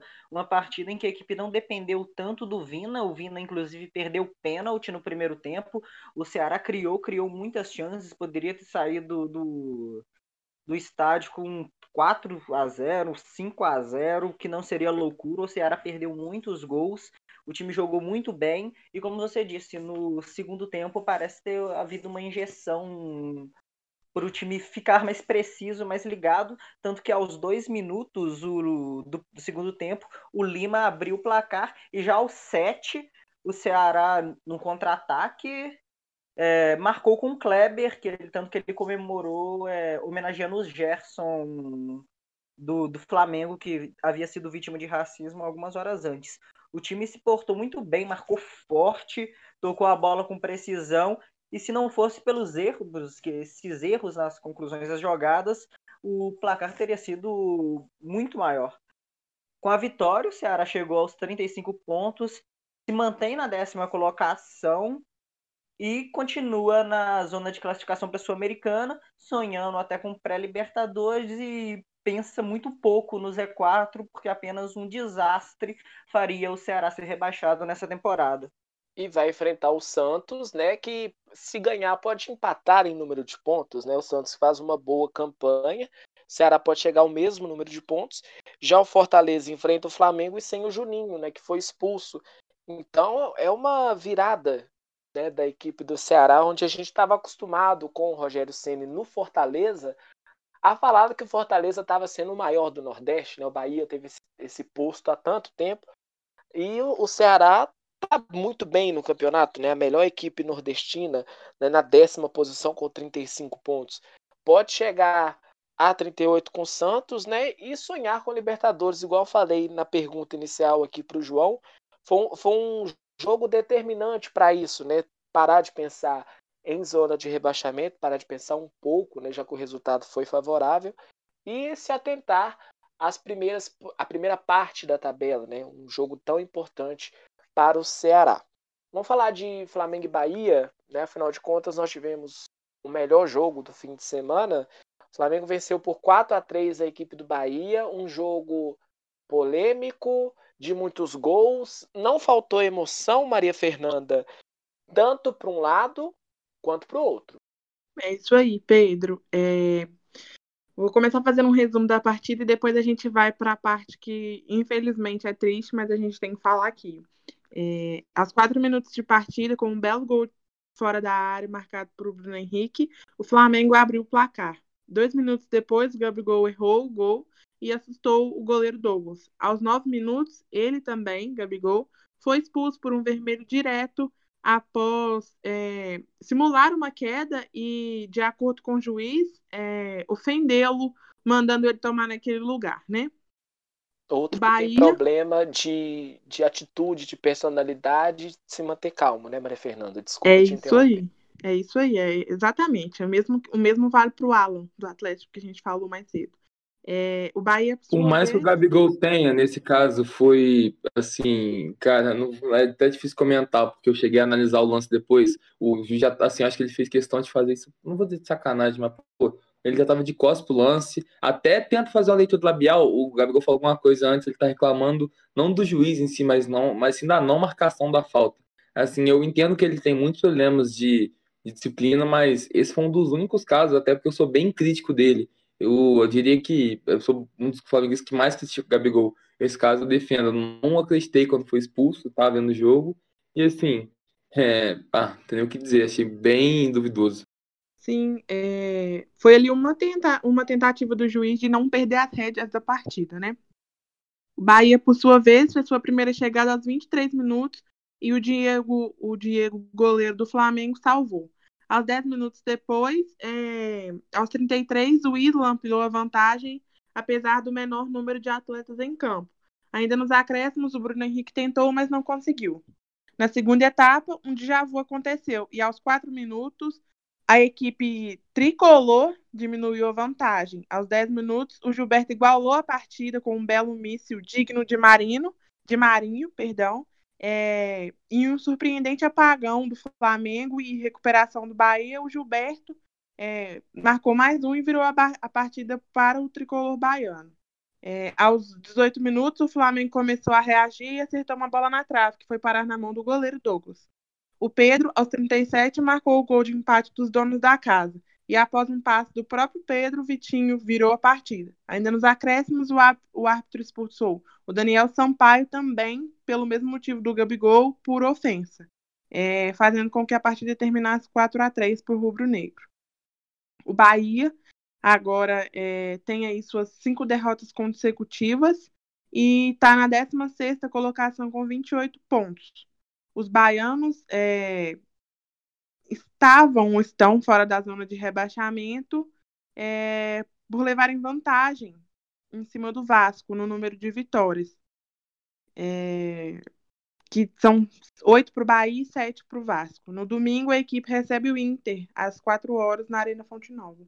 Pois é, e pelo lado do Flamengo, né, um jogo que teve a demissão do Mano Menezes, né? E o, o, ruim do Bahia é que o saldo de gols dele é inferior ao Vasco, né? O Bahia tem menos 14 e o Vasco tem menos 10. Então ele já entra nessa fase de critérios de desempate e já perde o seu treinador. Depois que o Johan falar sobre o Flamengo, a gente fala, como a Maria Fernanda disse, sobre o caso do Gerson e sobre o Mano Menezes ser demitido. Vai lá, Johan. Vou sim. Começar então falando do Flamengo. Que bom, o Flamengo conseguiu vencer um dos jogos mais emocionantes do ano com viradas, duas, inclusive, expulsões e muita polêmica. A vitória do Carioca foi importante não só para não deixar o São Paulo se distanciar muito, mas também ajudou ainda mais a moral do elenco. Esse jogo foi marcado pela superação e esforço da equipe. Os jogadores estavam brigando por cada bola e deixaram tudo dentro das quatro linhas. Esse foi o jogo que explicou, na minha visão, o que é Flamengo. Contra tudo e contra todos, com raça até o último minuto. Assim, eu, poxa, eu fiquei extasiado com os dois últimos gols do Flamengo, porque eu achei que foram gols lindos, primeiro pelo passe do Pedro no último gol do Vitinho, mas também pela jogada criada pelo Flamengo no terceiro gol. A finalização não foi nada genial, do Pedro foi uma boa finalização, é, de peito, na verdade, mas assim, a jogada como um todo foi muito bem trabalhada. Eu diria que lembrou um Flamengo do Jorge Jesus.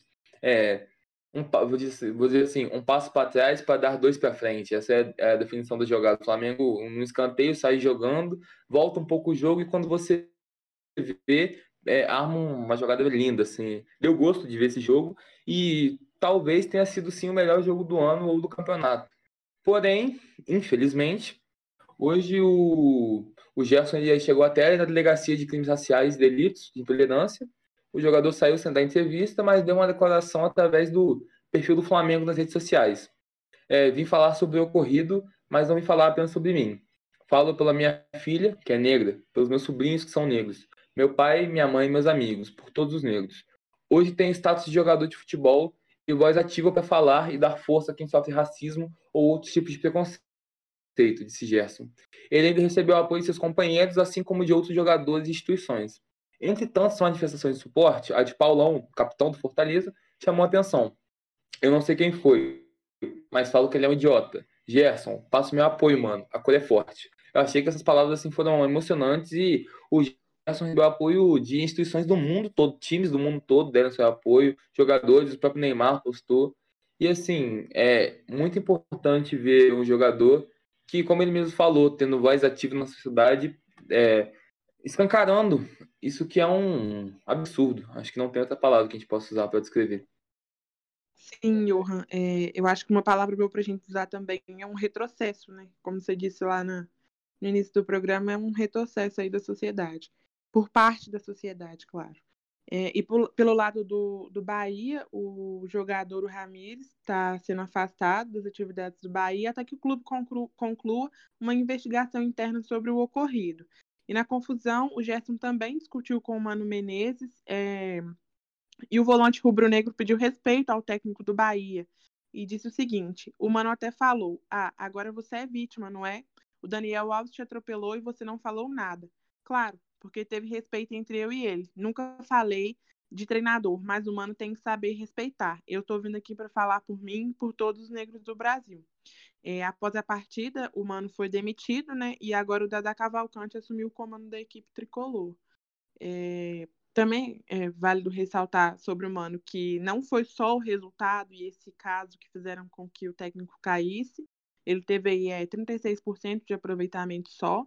Que situação lamentável, tanto pela parte do, do Mano quanto pela parte do, do jogador do Bahia mesmo. É, ele que está ali, veio para o Brasil, morar num estado que a maior parte da população é negra. Fazer um comentário desse é, é, sem noção de. É fora da realidade. É, é até uma, uma atitude é, abominável do mano, onde uma pessoa que está vivendo o racismo, né, está sendo a vítima, uma situação tão complicada, porque tudo envolve a sua cor, pá, porque você é preto, por causa disso, por causa daquilo, e não saber apurar. Né? A gente já falou do mano outras vezes sobre atitudes desnecessárias, como contra o São Paulo, também e e o mano ele ele parece que vive fora da realidade, sabe? Ele não é preto, ele parece não ter ouvido e parece ter tentado defendido, defender um atleta do seu clube sem apurar. E mesmo assim, depois na entrevista, né, o, o Mano não, não falou nada sobre o, o lance, né, dando atitude ao Gerson por ter falado isso.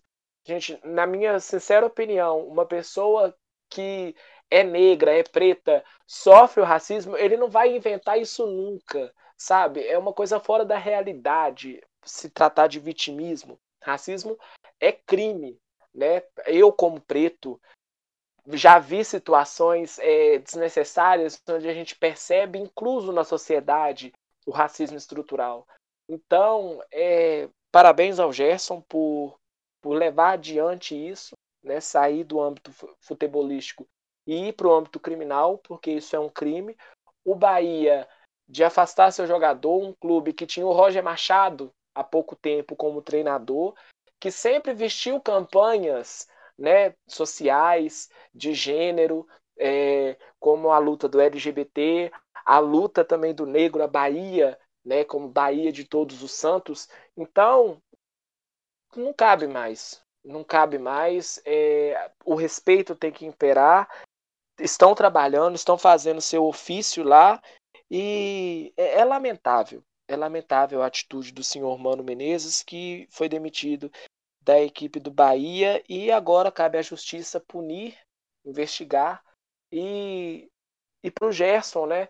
Essa atitude louvável, assim como o Neymar lá fora, Assim como o Daniel Alves, uma vez, um, um jogo do Barcelona, se eu não me engano, contra o Vila Real, recebeu um, uma banana no campo, né? Ele descascou e comeu ela, né? Foi um ato muito poderoso e forte. Racismo existe, pessoal. Racismo, racismo existe e é muito forte na sociedade. Felizmente falamos desse assunto lamentável, mas necessário. Vamos falar de uma coisa melhor. O assunto agora é a Libertadores.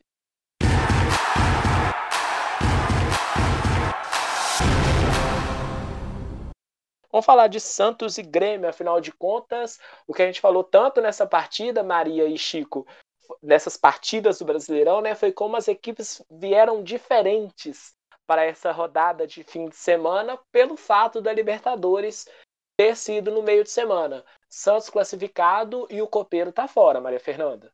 Isso mesmo, Pedro. É, o Santos, é, apesar das, das más escolhas feitas por, pelo técnico Cuca no Brasileirão, é, acertou muito bem aí na, na, na Libertadores. Com o começo de partida bem avassalador, o Santos venceu por 4 a 1 na Vila Be...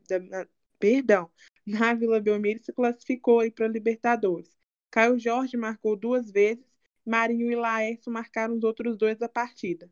A pressão paulista desordenou o time gaúcho, que foi para o intervalo perdendo por 2 a 0 e é, conseguiu acertar ainda no primeiro tempo duas bolas na, no travessão. Na tentativa de pressionar o time paulista, é, o Renato Gaúcho pôs o time para frente, mas acabou tomando dois, mais dois gols. O, o, gol, o gol de honra do tricolor saiu depois e não impediu a classificação do Alvinegro Paulista. E não só por falarem que eu puxo o saco do Gabriel Menino, mas o destaque nessa partida foi, foi é, o gol do Caio Jorge aí, né? Que foi o gol mais rápido da história da Libertadores, que foi aos 11 segundos. Importantíssima vitória, né? E pro lado do Grêmio, ninguém estava esperando uma equipe vir tão forte como o Santos e o Grêmio não saber reagir ao resultado. Pois é, Pedro. É, foi um placar que, na, na, minha opinião, assim, não remeteu muito que foi a partida.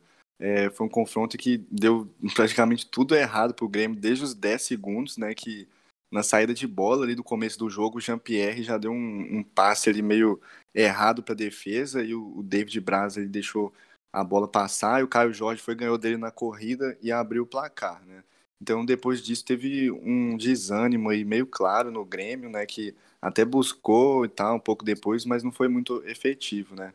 É, só uma curiosidade, assim, o Grêmio teve mais que o dobro de passe do Santos. O Santos não chegou a ter nem 200 passes, foram 199 para ser mais específico.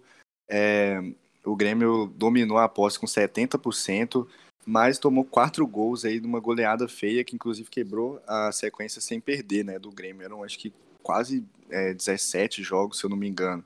Então era, eram muitos jogos mesmo que o Grêmio não sabia o que era derrota, né? E até é, conseguiu escapar da derrota no jogo da ida, né? Tava perdendo e conseguiu um pênalti lá que deu uma salvação ali, né? Uma esperança é, conseguindo um empate em casa, mas a derrota mesmo só veio no jogo da volta, né? É, os principais jogadores do Grêmio não renderam como vinham rendendo, que é o caso do Diego Souza, do PP e principalmente do Jean-Pierre, né? Que é um cara que tem muita confiança do Renato e do grupo, inclusive. É uma das referências técnicas, mas com certeza foi o que mais se abalou pelos erros durante o confronto, né? Porque ele foi o cara que errou com 10 segundos, então é, ficou muito desestruturado.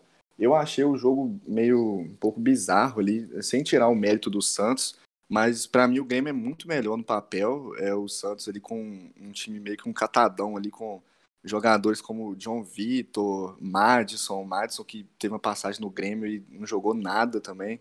Luan Pérez, Jobson, Lucas Braga. É, então são nomes assim que é difícil o Grêmio perder com é, perdeu, né, para um time desse. Apesar de que não foi é, uma derrota inédita, né, esse ano, porque o Grêmio já tinha perdido pelo Brasileiro, é, lá foi em, em, outubro, acho que foi 2 a 1 um, o Marinho fez dois gols de pênalti, o David Braz foi expulso esse jogo, então é, o Grêmio já tinha perdido para o Santos na Vila, né? Mas ainda assim, eu achei o placar muito elástico, né? Foi tem muita gente que comparou com o jogo contra o Flamengo, né, que o Grêmio tomou 5 a 0 ano passado. É, não foi tão avassalador como, mas é, foram duas derrotas bem parecidas, né, que o Grêmio não jogou bem no jogo da ida. Foram é, contra o Flamengo foi 1 a 1 também, né, que o Grêmio conseguiu ainda o um empate no final, foi gol do PP, se eu não me engano. E no jogo da volta foi um desastre total, né? Então eu acho que, obviamente, contra o Flamengo foi pior, mas esse jogo contra o Santos foi um jogo muito esquisito. E eu achava que o Grêmio tinha total condição de passar, mas não foi o que vimos, né? Então, e o Santos com cada vez mais moral aí para a sequência da competição, né? Pois é, o Santos enfrenta o Racing ou o Boca Juniors, né? Os confrontos vai ser nas quartas-feiras, nas primeiras quartas de janeiro, dia 6 e dia 13. E a outra semifinal está definida já, né? River Plate e Palmeiras se enfrentam na terça, 5 de janeiro, no estádio de Avejaneda. E na terça-feira seguinte, na Arena Palmeiras, no Allianz Parque, o Palmeiras decide a sua vaga para a final da Libertadores contra o River Plate. Falamos dos confrontos da Série B, da final dos estaduais, dos cinco primeiros confrontos que você é, pôde ouvir aqui no Mesa, né, com as vitórias do Atlético Goianiense para cima do, do Fluminense, o Vasco vencendo o Santos, Esporte e Grêmio empataram em 1 a 1, o Atlético Paranaense venceu o RB Bragantino por 1 a 0 e o São Paulo venceu o Atlético Mineiro por 3 a 0, Corinthians 2, Goiás 1, ótima vitória do Corinthians, o Botafogo venceu o Curitiba em confronto de quem está na zona do rebaixamento, Lá na parte alta, Internacional 2, Palmeiras 0, Fortaleza 0, Ceará 2 no Clássico Rei e Flamengo 4, Bahia 3 com esse caso lamentável de racismo. E só para deixar claro e um, um parêntese rapidinho, também há acusa, acusos né, de xenofobia por parte do Bruno Henrique, que também está sendo apurado pela diretoria do Bahia e também pode ser enviado à justiça, né? Então tem muita coisa a se tratar dessa partida de Flamengo 4 e Bahia 3, além dos 90 minutos. E as partidas da Libertadores, o Santos vencendo o Grêmio e as próximas partidas da semifinal. Na Copa do Brasil também temos confrontos definidos e que serão decididos hoje, Maria Fernanda. Isso mesmo, Pedro. É, o São Paulo, o Grêmio enfrenta o São Paulo lá no Sul hoje às 21h30 e o Palmeiras pega o América aí no Allianz Parque também às 21h30 hoje. E já que vamos fazer essa pausa, acompanhe tudo sobre essas partidas lá no nosso Insta, é, arroba mesa. É, vamos fazer a pausa aqui no ao vivo, mas vamos estar sempre lá atualizando vocês sobre as notícias. Isso aí, né? Hoje é dia de ficar com o controle na mão a todo momento, né? Se possível, coloca duas televisões que você tem no seu quarto, na sua sala e acompanhe os dois jogos, porque são duas partidas muito legais nessa semifinal de Copa do Brasil. Vou falar de campeonato inglês, afinal de contas, nós tivemos mais uma rodada e tivemos goleada no fim de semana, Maria Fernanda. Isso mesmo, Pedro. Tivemos duas goleadas neste fim de semana e a primeira delas foi a vitória do Liverpool por 7 a 0 em cima do Crystal Palace. O Manchester City venceu o Southampton por 1 a 0. O Everton venceu o Arsenal por 2 a 1. O Tottenham 2 a 0 em cima do Leicester. O Manchester United venceu por 6 a 2 o Leeds e o Chelsea venceu o West Ham por 3 a 0.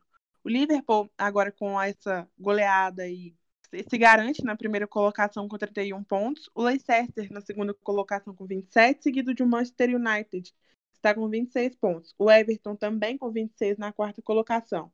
Chelsea em quinto, Tottenham em sexto, Manchester City em oitavo e Arsenal em décimo quinto. Perdão. É, tá certo. É, é, é, tão diferente ver o Arsenal nessa posição, né? Que a luta já é contra o rebaixamento. O Arteta até já falou, o técnico do Arsenal, que já é para olhar com outros olhos sobre o campeonato inglês e fazer o time sair dessa situação que está bem próxima da zona do rebaixamento. Saindo da Inglaterra, Sim, a gente eu... campeonato espanhol, né? Pode falar, pode falar. Não, é uma coisa também que eu, eu, gosto muito do Arsenal, porque quando eu estava pensando em acompanhar mais futebol internacional, foi aquela temporada que eles foram invictos, sabe? Então, assim, é até complicado ver, assim, eu fico bem incomodado, porque ver um time que foi foi tudo que foi hoje nessa situação me incomoda bastante, sabe? Porque eu tenho uma simpatia, então eu vou te falar que a situação tá complicada mesmo. Pois é, tá, tá complicado demais para o Arsenal no campeonato inglês. Saindo da Inglaterra, a gente fala do campeonato espanhol e o João tem mais informações. Nós tivemos duas rodadas, né? No final de semana, o Atlético de Madrid venceu o Elche por 3 a 1 Barcelona e Valência empataram por 2 a 2 e o Eibar recebeu o Real Madrid, foi derrotado por 3 a 1 e agora, no meio de semana, ontem a Real Sociedade recebeu o Atlético de Madrid, que venceu bem, venceu por 2 a 0 O Valladolid tomou 3 a 0 do Barcelona. E o Real Madrid, agora há pouco, venceu o Granada por 2 a 0 abrir um parêntese aqui para falar sobre o Messi, o craque argentino que marcou um gol contra o Valência e um contra o Valladolid e com esses dois gols, o, o craque argentino ultrapassou a marca do Pelé, do Rei Pelé, e agora com 644 gols, é o jogador que mais marcou gols por um único clube na história do futebol. É um gênio. Na, o G4 né, tá com o Atlético de Madrid com 32 pontos, o Real Madrid com os mesmos 32 pontos, a Real Sociedade já mais distante com 26, mesma pontuação do Vila Real, e o Barcelona já começa a se aproximar da parte de cima, é o quinto colocado com 24. Muito bem, o Barcelona chegando nesse G4, né, pouco a pouco, disputando lá no Campeonato Espanhol. Saindo da Espanha, a gente vai para a Alemanha falar do Campeonato Alemão. Chico.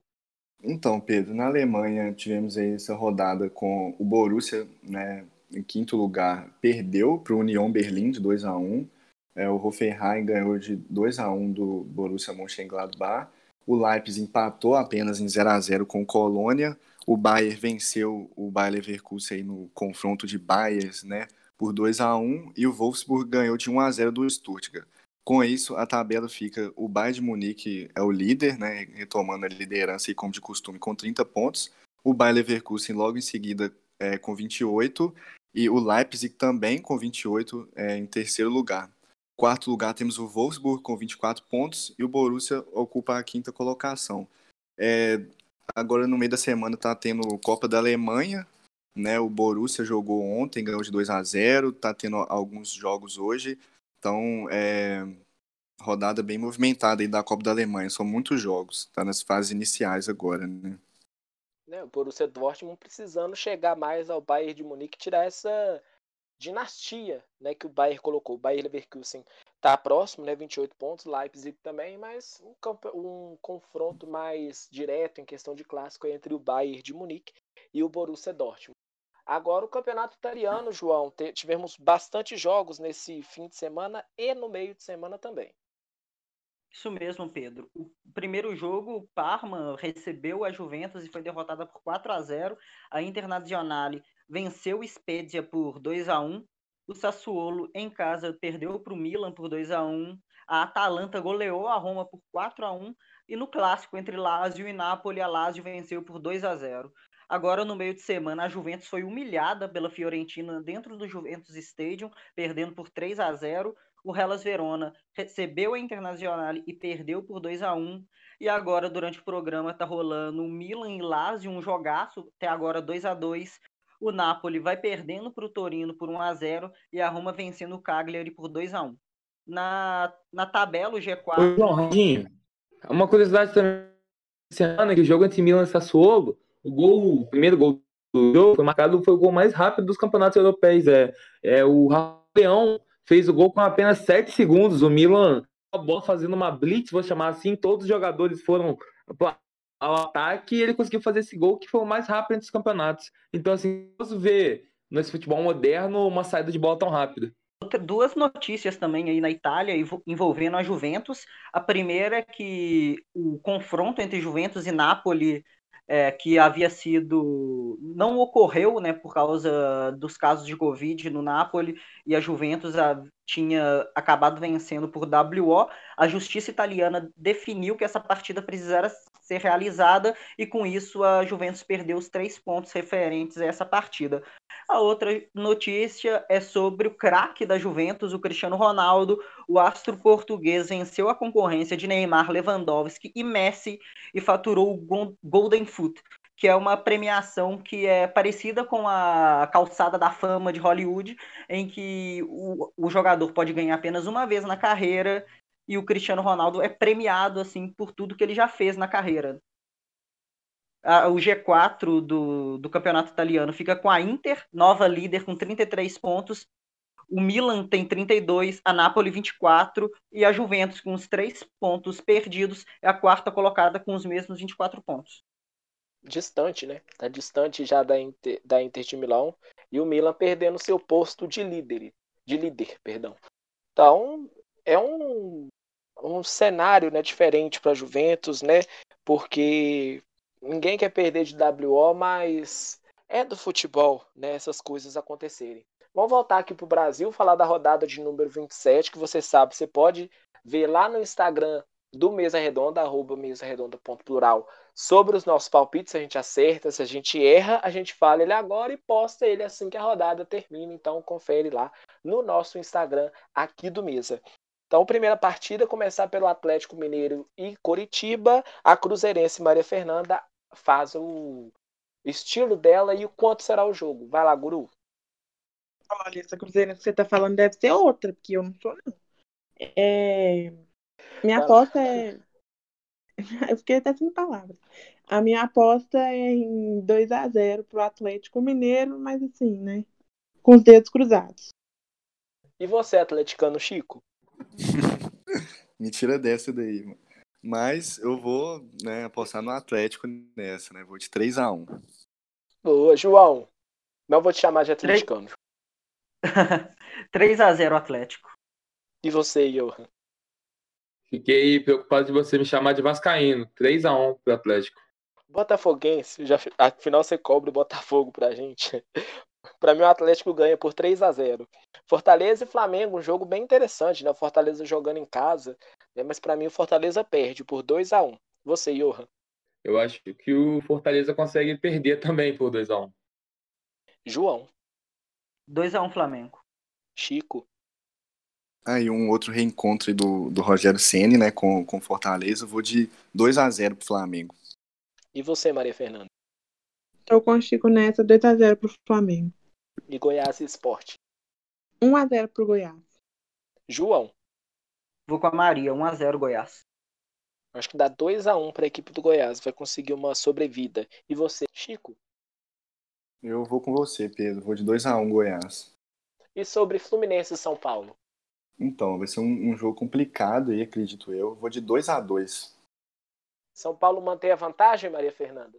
Olha, Pedro, é duro falar isso, mas mantém sim. Vou de 2x1 pro São Paulo. Seu time ganha do Fluminense, João? Meu time não. É, ganha, ganha de 2 a 1 mas não é meu time. Meu time é o rival dele, o que ganha dele todo jogo. 3 a 2 para mim entre Fluminense e São Paulo vai ser um confronto bem interessante, né? O Fernando Diniz também vai ser um confronto voltando a enfrentar seu ex-time Fluminense. Botafogo e Corinthians, né? Jogo importante para a equipe do Botafogo para tentar sair dessa situação. Acho que o Botafogo vence o Corinthians por 2 a 1 Você, Chico? Então, é, o Corinthians voltou a, a ter mais segurança, né? Mas ainda acho que é um típico jogo de empate aí. Vou de 1 a 1 Jogo tenso, Maria Fernanda? Tenso, eu não sei se vai ser, mas eu acredito que vai ser bem morno, mais para do Corinthians por 1 a 0 E você, João? O Botafogo costuma incomodar bastante o Corinthians, né, historicamente, mas eu acho que dessa vez o Corinthians vence por 1 a 0 mesmo fora de casa.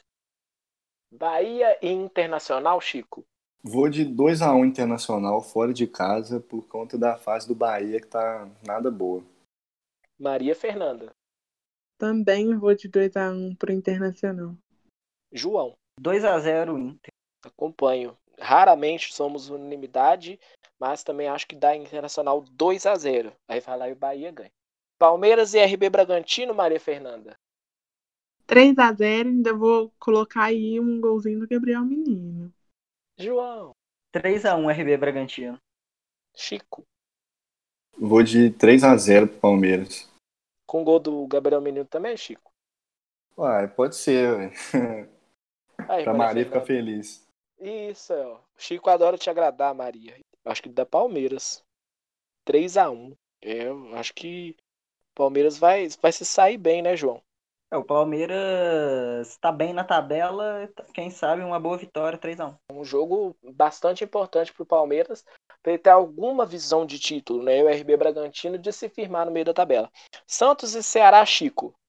Então, Santos e Ceará, acho que vai ser um jogo com muitos gols, né? Foi um confronto aí de Copa do Brasil. Eu vou de 3 a 2 pro Santos. Também acho que vai ter muitos gols, mas menos. 2 a 1 para o Santos. Você, Maria? Tô com você, Pedro. Vou de 2x1 pro Santos. João. Eu vou contra a Maré, eu vou apostar numa vitória do Ceará por 2 a 1 também. Será que é porque ele cobre o Ceará? Será? Atlético Não. Paranaense Vasco. jogo jogo ruim, viu? 1 a 0 pro Vasco. Maria Fernanda. Olha, Pedro, é um jogo ruim. E talvez por sorte nossa não tenha transmissão, né? E eu vou de apostar aí no Atlético Paranaense.